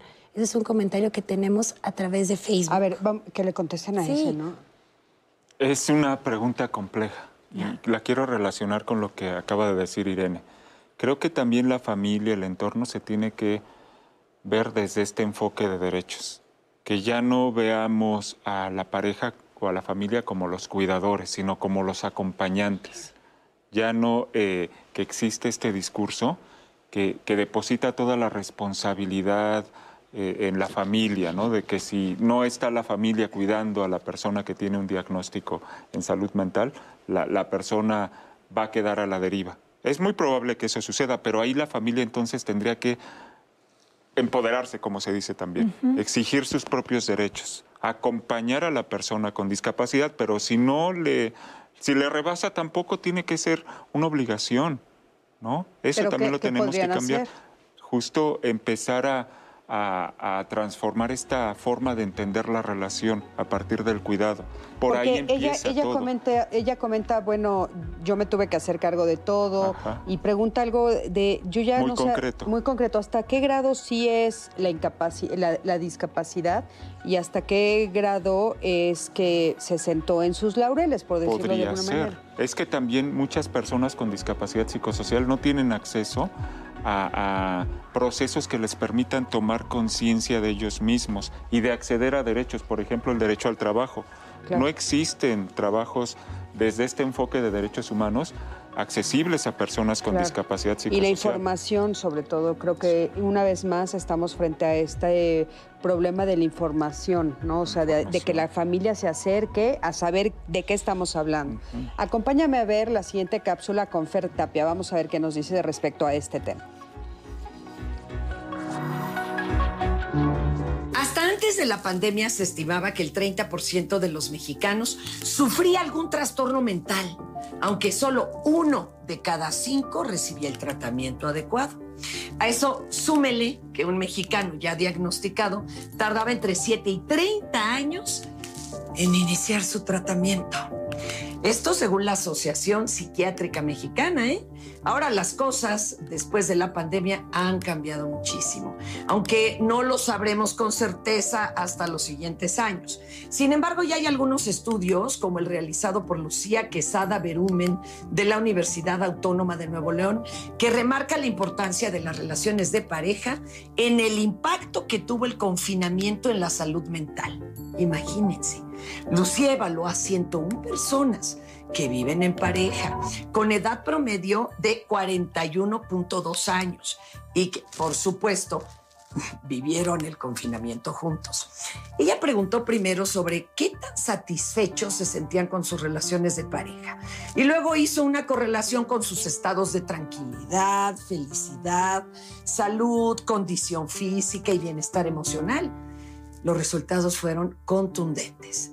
Quienes tenían una buena relación de pareja, abierta, comunicativa y solidaria, habían tenido menos efectos negativos por el confinamiento. No solo se sentían más tranquilos y con menos altibajos emocionales o depresión, sino que incluso su salud física era mejor. Así que tener una buena relación de pareja es tan importante como salir a correr en las mañanas para Diálogos en Confianza, Fernanda Tapi.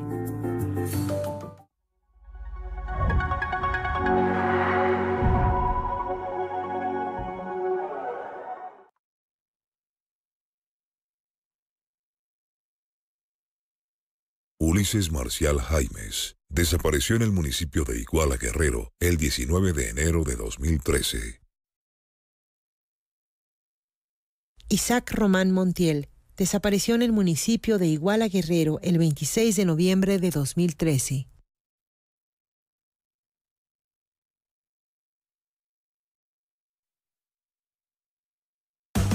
Ir al cine es convivencia. Es la oportunidad que estabas esperando. Es terapia. Por todo lo que el cine es en tu vida, celebramos 50 años. Que siga la vida. La Secretaría de Salud reporta este 7 de octubre que en México hay 48.706 casos activos y 163.577 casos sospechosos de COVID-19. 281.121 personas han fallecido y 82.6% de los casos se ha recuperado. Sigue las indicaciones de las autoridades de salud. Lava tus manos, usa cubrebocas y mantén sana distancia. Cuidémonos entre todas y todos. Gobierno de México. Festival Internacional Cervantino vuelve a Guanajuato. Del 13 al 31 de octubre podrás disfrutar de Cuba y Coahuila como invitados especiales, 20 países y más de 100 actividades. Consulta la programación en festivalcervantino.gov.mx. Estamos de vuelta para ti. Vívelo con nosotros también a través de redes sociales y medios públicos. Gobierno de México. Cine del Once presenta el ciclo Comedia de Oro. Yo vine a casarme. Vine porque si el testamento dice que pierde su dinero el que no se quiera casar, no dice nada de que si después de la boda hay divorcio. ¿Pero en qué estás pensando? En eso. Ya hemos salvado cada uno nuestro dinero. Ahora tú por tu camino y yo por el mío. Pero Elena. Y como nos vamos a divorciar, te ruego que te vayas. Aquí no tienes nada que hacer.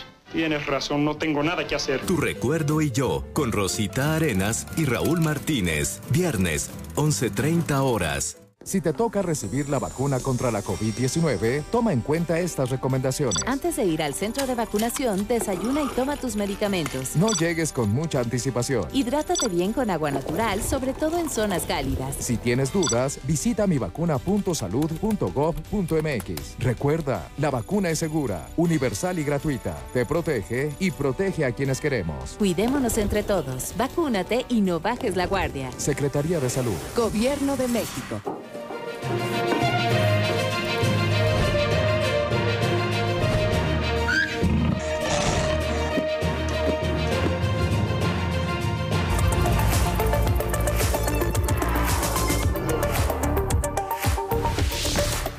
Gracias por continuar con nosotros. Esto es cada hora en la hora.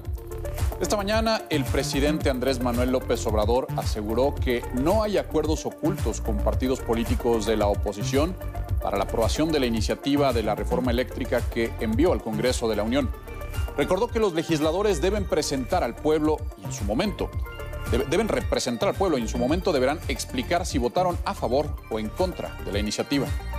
Y no hay este, ninguna negociación, no hay moneda de cambio, eso nosotros no lo hemos hecho y no lo haremos. Aquí cada quien tiene que asumir su responsabilidad.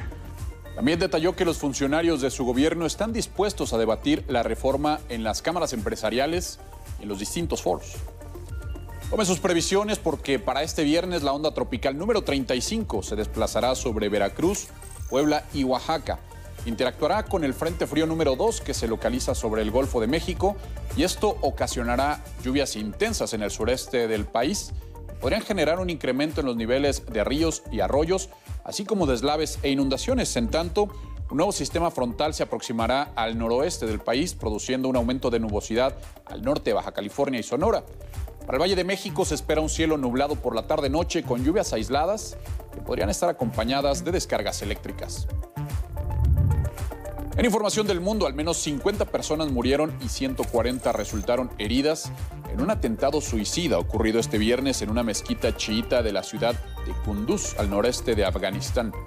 La explosión se produjo durante la oración de mediodía, la más concurrida de los viernes, que es un día de descanso musulmán.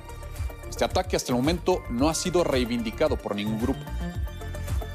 En información de cultura, este viernes, de forma virtual, se presentará el libro Mi Diego, Crónica Sentimental de un gambeta que desafió al mundo. Su autor, Alejandro Duccini, leerá algunos fragmentos.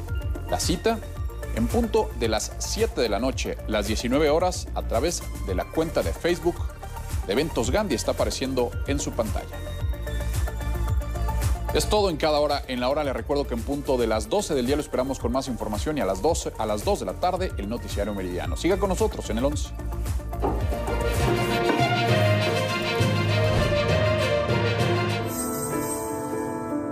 Me decían, no, es que entrar al Politécnico es muy difícil, solo los muy buenos entran ahí.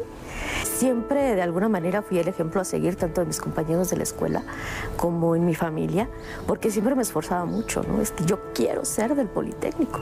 Como estudiante me fue muy bien, pude lograr mis sueños y como maestra soy partícipe de los sueños de los estudiantes. Todo lo que tengo se lo doy al Politécnico, mi familia, mis hijas, todos somos linda y blanco. Viva el Instituto Politécnico Nacional, donde los sueños se hacen realidad.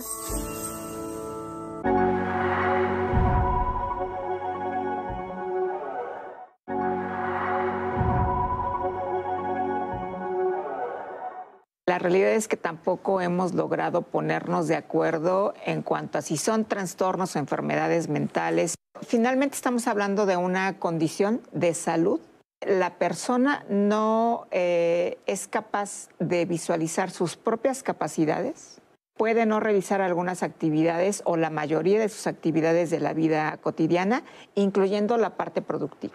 El término de discapacidad psicosocial es un término muy nuevo, no aceptado por muchas personas. La persona que está presentando esta condición tiene que ser lo suficientemente informada para entender cuál es su condición. Se trata de un colectivo que ha enfrentado una gran discriminación, abusos, violencia, sobre todo exclusión. El colectivo de personas con discapacidad psicosocial el día de hoy eh, aboga también porque el entendimiento de la salud mental cambie, que la salud mental se reconozca desde el ejercicio mismo de los derechos, que la sociedad reconozca la necesidad de que exista justicia social para que haya un bienestar general. Hablar más bien de esta diversidad dentro de la discapacidad psicosocial, ya no a partir de etiquetas diagnósticas. Y las evidencias han demostrado que los servicios de salud mental, así como están, no han sido eficaces. Retomando la idea de la discapacidad, como desde, desde el enfoque de derechos humanos, se habla sobre todo de barreras, romper esas barreras, dejar de ver la discapacidad como un problema en la persona para identificar eh, el tema desde lo social, desde el tema de los derechos. Mientras no se tenga una visión adecuada de quién es y qué es la discapacidad, quién es una persona con discapacidad y qué es la discapacidad, entonces estos prejuicios van a seguir prevaleciendo. ¿Sabemos realmente qué significa discapacidad? Generalmente las personas no lo saben. La discapacidad es un concepto, ni siquiera es una definición. Y esto quiere decir que, o quiere representar eh, aquellas personas que tienen una deficiencia física, eh, mental, intelectual, eh, sensorial. sensorial. Romper estas barreras no le toca a la persona, le toca al entorno.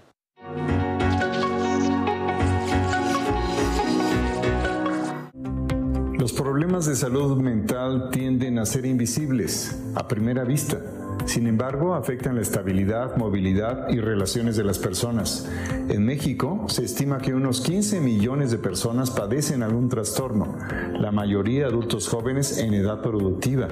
Los más frecuentes son ansiedad y depresión que conducen a problemas familiares, de pareja o incluso al aislamiento social. Este 10 de octubre se conmemora el Día Mundial de la Salud Mental, instaurado desde 1995 por la Federación Mundial para la Salud Mental y la Organización Mundial de la Salud. En el Consejo Ciudadano para la Seguridad y Justicia de la Ciudad de México, entre el 2020 y lo que va de este año, hemos brindado atención psicológica a 66.786 personas de todas las edades, pero sobre todo a niñas, niños, adolescentes y jóvenes. Las personas que enfrentan problemas de salud mental requieren una red de apoyo familiar, vecinal o comunitaria de cualquier tipo que les haga sentir que no están solas, que cuentan con alguien que sabrá reconocer su cambio en el estado de ánimo, en las actividades cotidianas o entender su aislamiento como una llamada de atención. Desde el Consejo Ciudadano ofrecemos apoyo psicológico gratuito las 24 horas de todos los días del año y a todo el país en la línea de seguridad y el chat de confianza 55 55 33 55 33. Bueno, pues ya estamos aquí de regreso y fíjense qué importante en, esta, en este periodo de pandemia también, ¿no? Todo lo que ha eh, surgido eh, con respecto a esto de la salud mental y bueno, pues se está teniendo desde muchos frentes, como uno es este, por supuesto. A ver, mi Anaí, querida, estamos ya en el último bloque. ¿Qué nos están diciendo? En el último bloque y también recordar que tenemos un programa paralelo aquí con la audiencia que nos está escribiendo, nos está contando sus, testimonios y se lo quiero agradecer de verdad porque pues es un espacio pues de confianza. Eh, este, este programa. Y justo por eso, este usuario nos pide que sea anónimo este comentario, pero quiero compartírselos. Ella con TLP y yo con TEA nos casamos sin saberlo, 20 años juntos sin entendernos. Hubo muchas crisis, tuvimos que separarnos. Esto nos comenta él. Y yo les comentaba a los especialistas en corte que como este comentario recibimos otro más y eh, poníamos en la mesa esta pregunta de qué pasa cuando estamos en una relación de pareja, pero yo no conozco que tengo una discapacidad psicosocial. Esa es una pregunta pregunta que poníamos en la mesa. Katia también nos dice, cuando tu pareja ya sea y se entera sobre este tipo de situaciones eh, personales o defectos psicológicos, porque ella lo pone entrecomillado, huyen. Es muy común. Y así como Katia, varios y varias nos escribieron, ya le avisé, ya lo comenté con mi pareja, sin embargo, tomó la decisión de concluir la relación.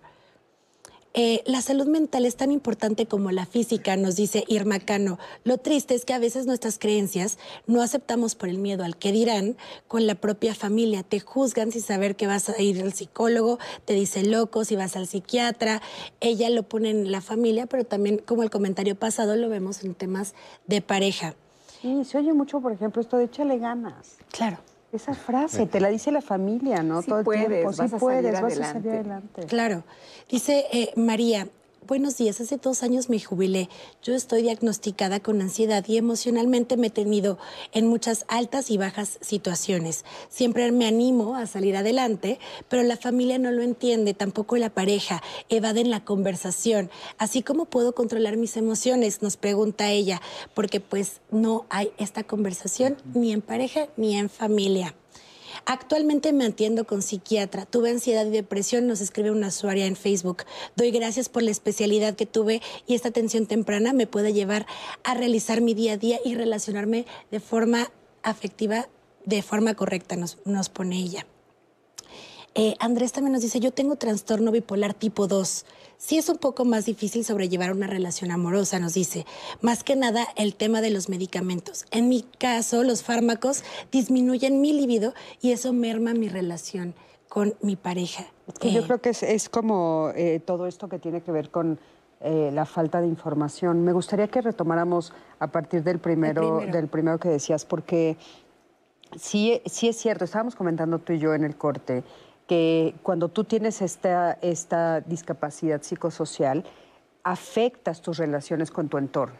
Entonces, con tu familia, o sea, sí, y sobre todo si no lo sabes.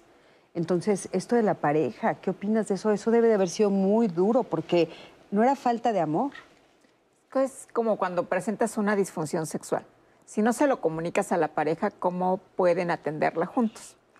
En este caso sería lo mismo, aunque volviendo a lo que decía yo hace un rato, tú decides si lo compartes o no, pero puede darse el caso porque no alcancé a entender el comentario en cuanto a si ya tenían conocimiento de esta condición o no. No lo pues tenía. más difícil todavía. Sí, porque eso es lo que te iba a decir. O sea, una disfunción sexual, pues la sientes y la ves y es muy obvia, ¿no? En el caso de los hombres, por ejemplo. Aunque si no tienes conocimiento de que se trata de una disfunción sexual, para ti es algo normal, entre comillas. Claro, tienes toda Y la así has razón. Tienes estado toda la funcionando razón. toda la vida. Claro. O sea, aquí lo mismo, que ver- ¿no? Sí, en es- discapacidad psicoemocional. Híjole, yo diría, acá a lo mejor es más complicado porque hay menos información. Exacto, a eso me refiero. O sea, de repente tú dices, bueno, es que este niño es un travieso, es que no tiene límites, es que. Y así va creciendo, y si la familia no se informa, pues entonces va creciendo y, y tiene un trastorno por déficit de atención, por Exacto. ejemplo, ¿no? Como nos está diciendo este testimonio. Y eso sí afecta a su relación de pareja, afecta con. O sea, todo. Acabas terminando la relación cuando no es. O sea, no es un problema. De, de falta de amor, insisto, vuelvo a decirlo, ¿no? no es un problema de incompatibilidad de caracteres, es un problema que se pudo haber atendido. Y yo vuelvo ahí a la falta de capacitación del personal que atiende cualquier caso. Porque a lo mejor si hubieran tenido interés en mantener la relación de pareja, hubieran acudido a una terapia de pareja o a una sexoterapia para ver qué estaba pasando. Y si hubiera tenido la suficiente sensibilidad y preparación quien llevó este proceso de terapia de pareja, hubiera podido identificar ahí cuáles eran los indicadores de la discapacidad psicosocial para decirles, a ver, maestra, maestro o maestro, maestro o maestra, maestra, cualquiera que haya sido la preferencia de, de cada uno de los integrantes de la pareja, pues aquí yo identifico estas particularidades, entonces vamos a atenderlas y veamos si eso hace que se, la función de la pareja sea mejor que la que haya. Qué importante, qué importante esto. Y aquí yo eh, agregaría que también es necesario cambiar ciertos parámetros de lo que es normal en la sexualidad, en el funcionamiento de las personas.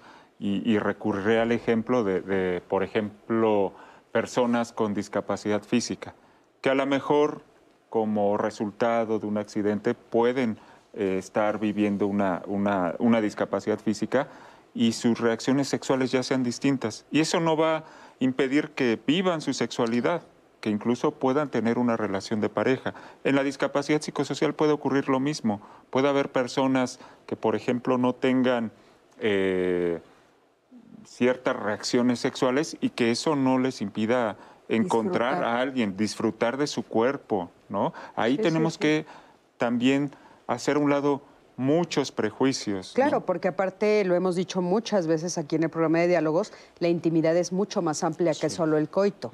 Entonces, eh, por supuesto que tú puedes tener placer, puedes tener una relación de pareja y puede haber muchísimas otras formas de relación que, que hacen posible la relación de pareja no de roomies, de pareja, ¿no?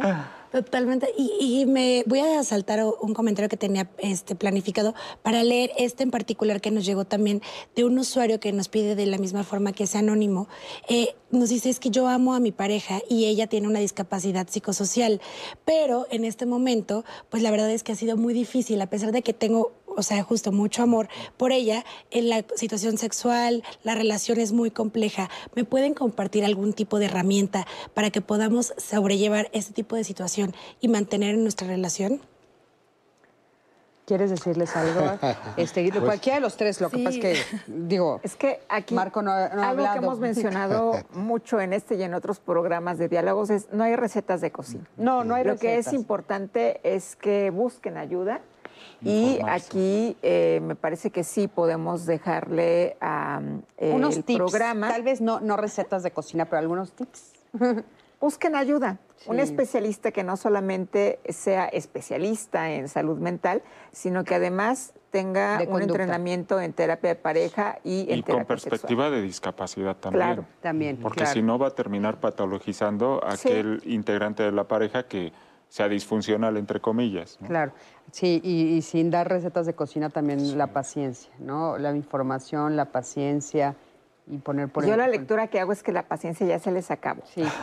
Entonces, sí No, no, pero a partir de lo que ustedes les están diciendo, ahora busquen al especialista y dense un tiempo para poder encontrar esa solución. Ojalá la encuentren. Adelante, Anaí. Y una pregunta que no quiero pasar por alto, eh, que se repitió tres veces en nuestra transmisión.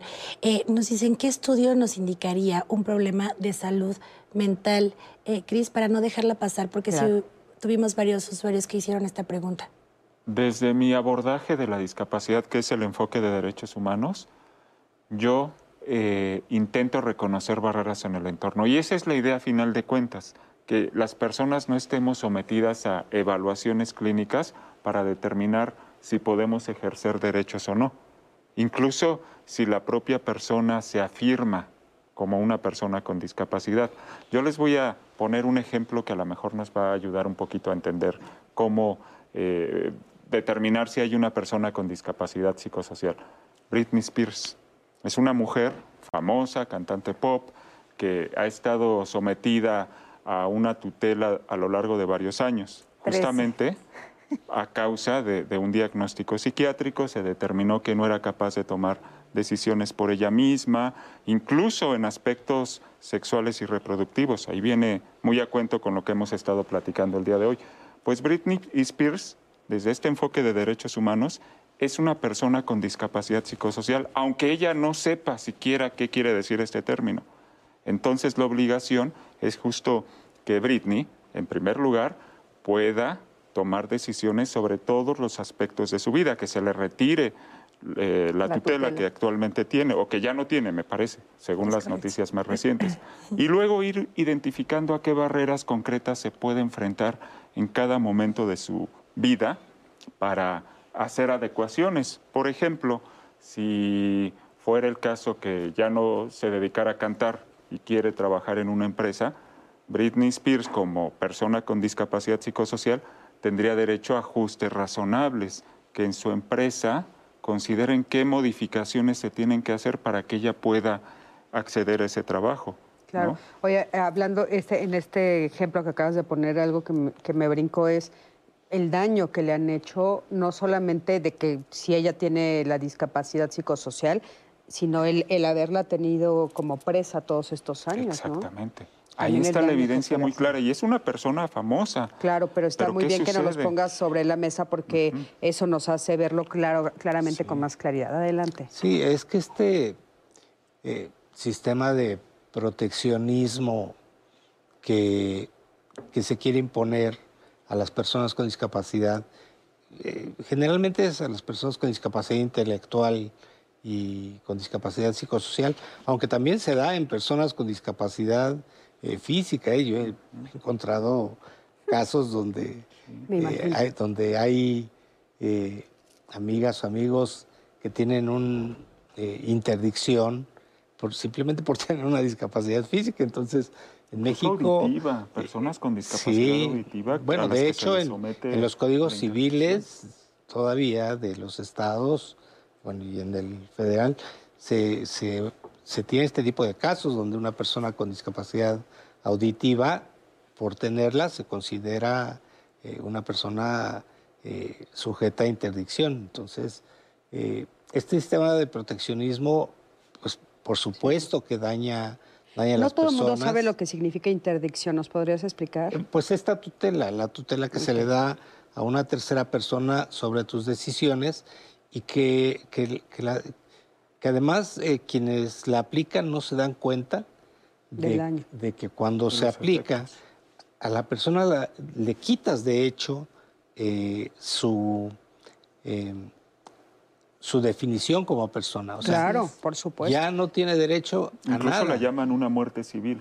Eh, casi, casi. Sí, claro. Aquí tuvimos eh, eh, hace unos años, ahorita no recuerdo el nombre, pero tuvimos aquí como testimonio a, este hombre que logra hacer que le quiten la interdicción. La interdicción, sí.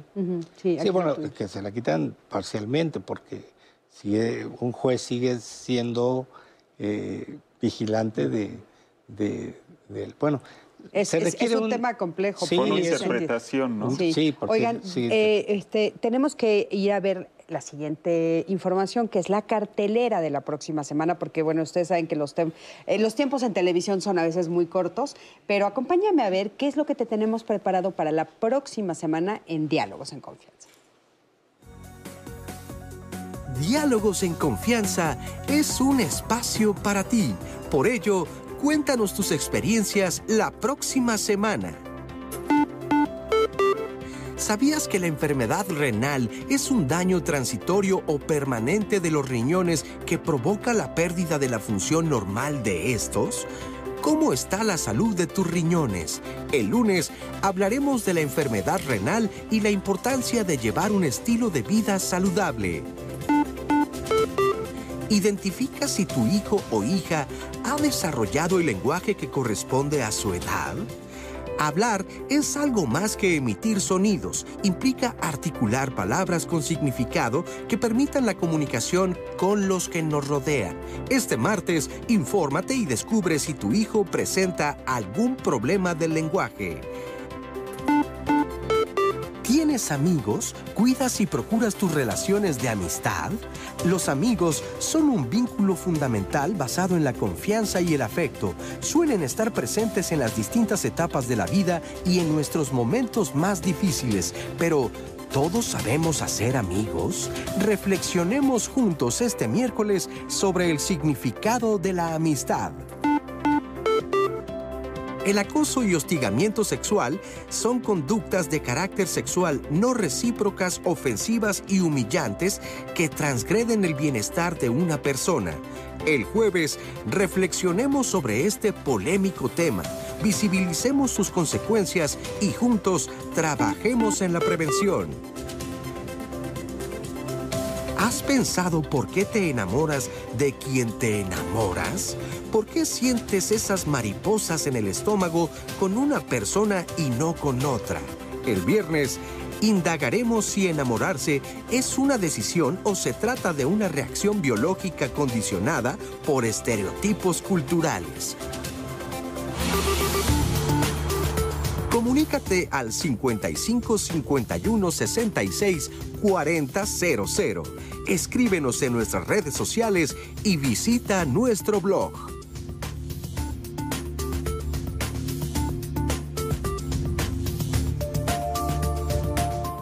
Bueno, pues ya estamos al final del programa y a mí me gustaría saber, a forma de conclusión, qué es lo que ustedes quisieran que el público se quedara. Adelante, por favor. Bueno, pues yo diría que la inclusión no solo es abrir los espacios, sino es dejar que entren estas personas, pero también entenderlas para poder tener una buena relación. Muchísimas gracias. Gracias por el día de hoy.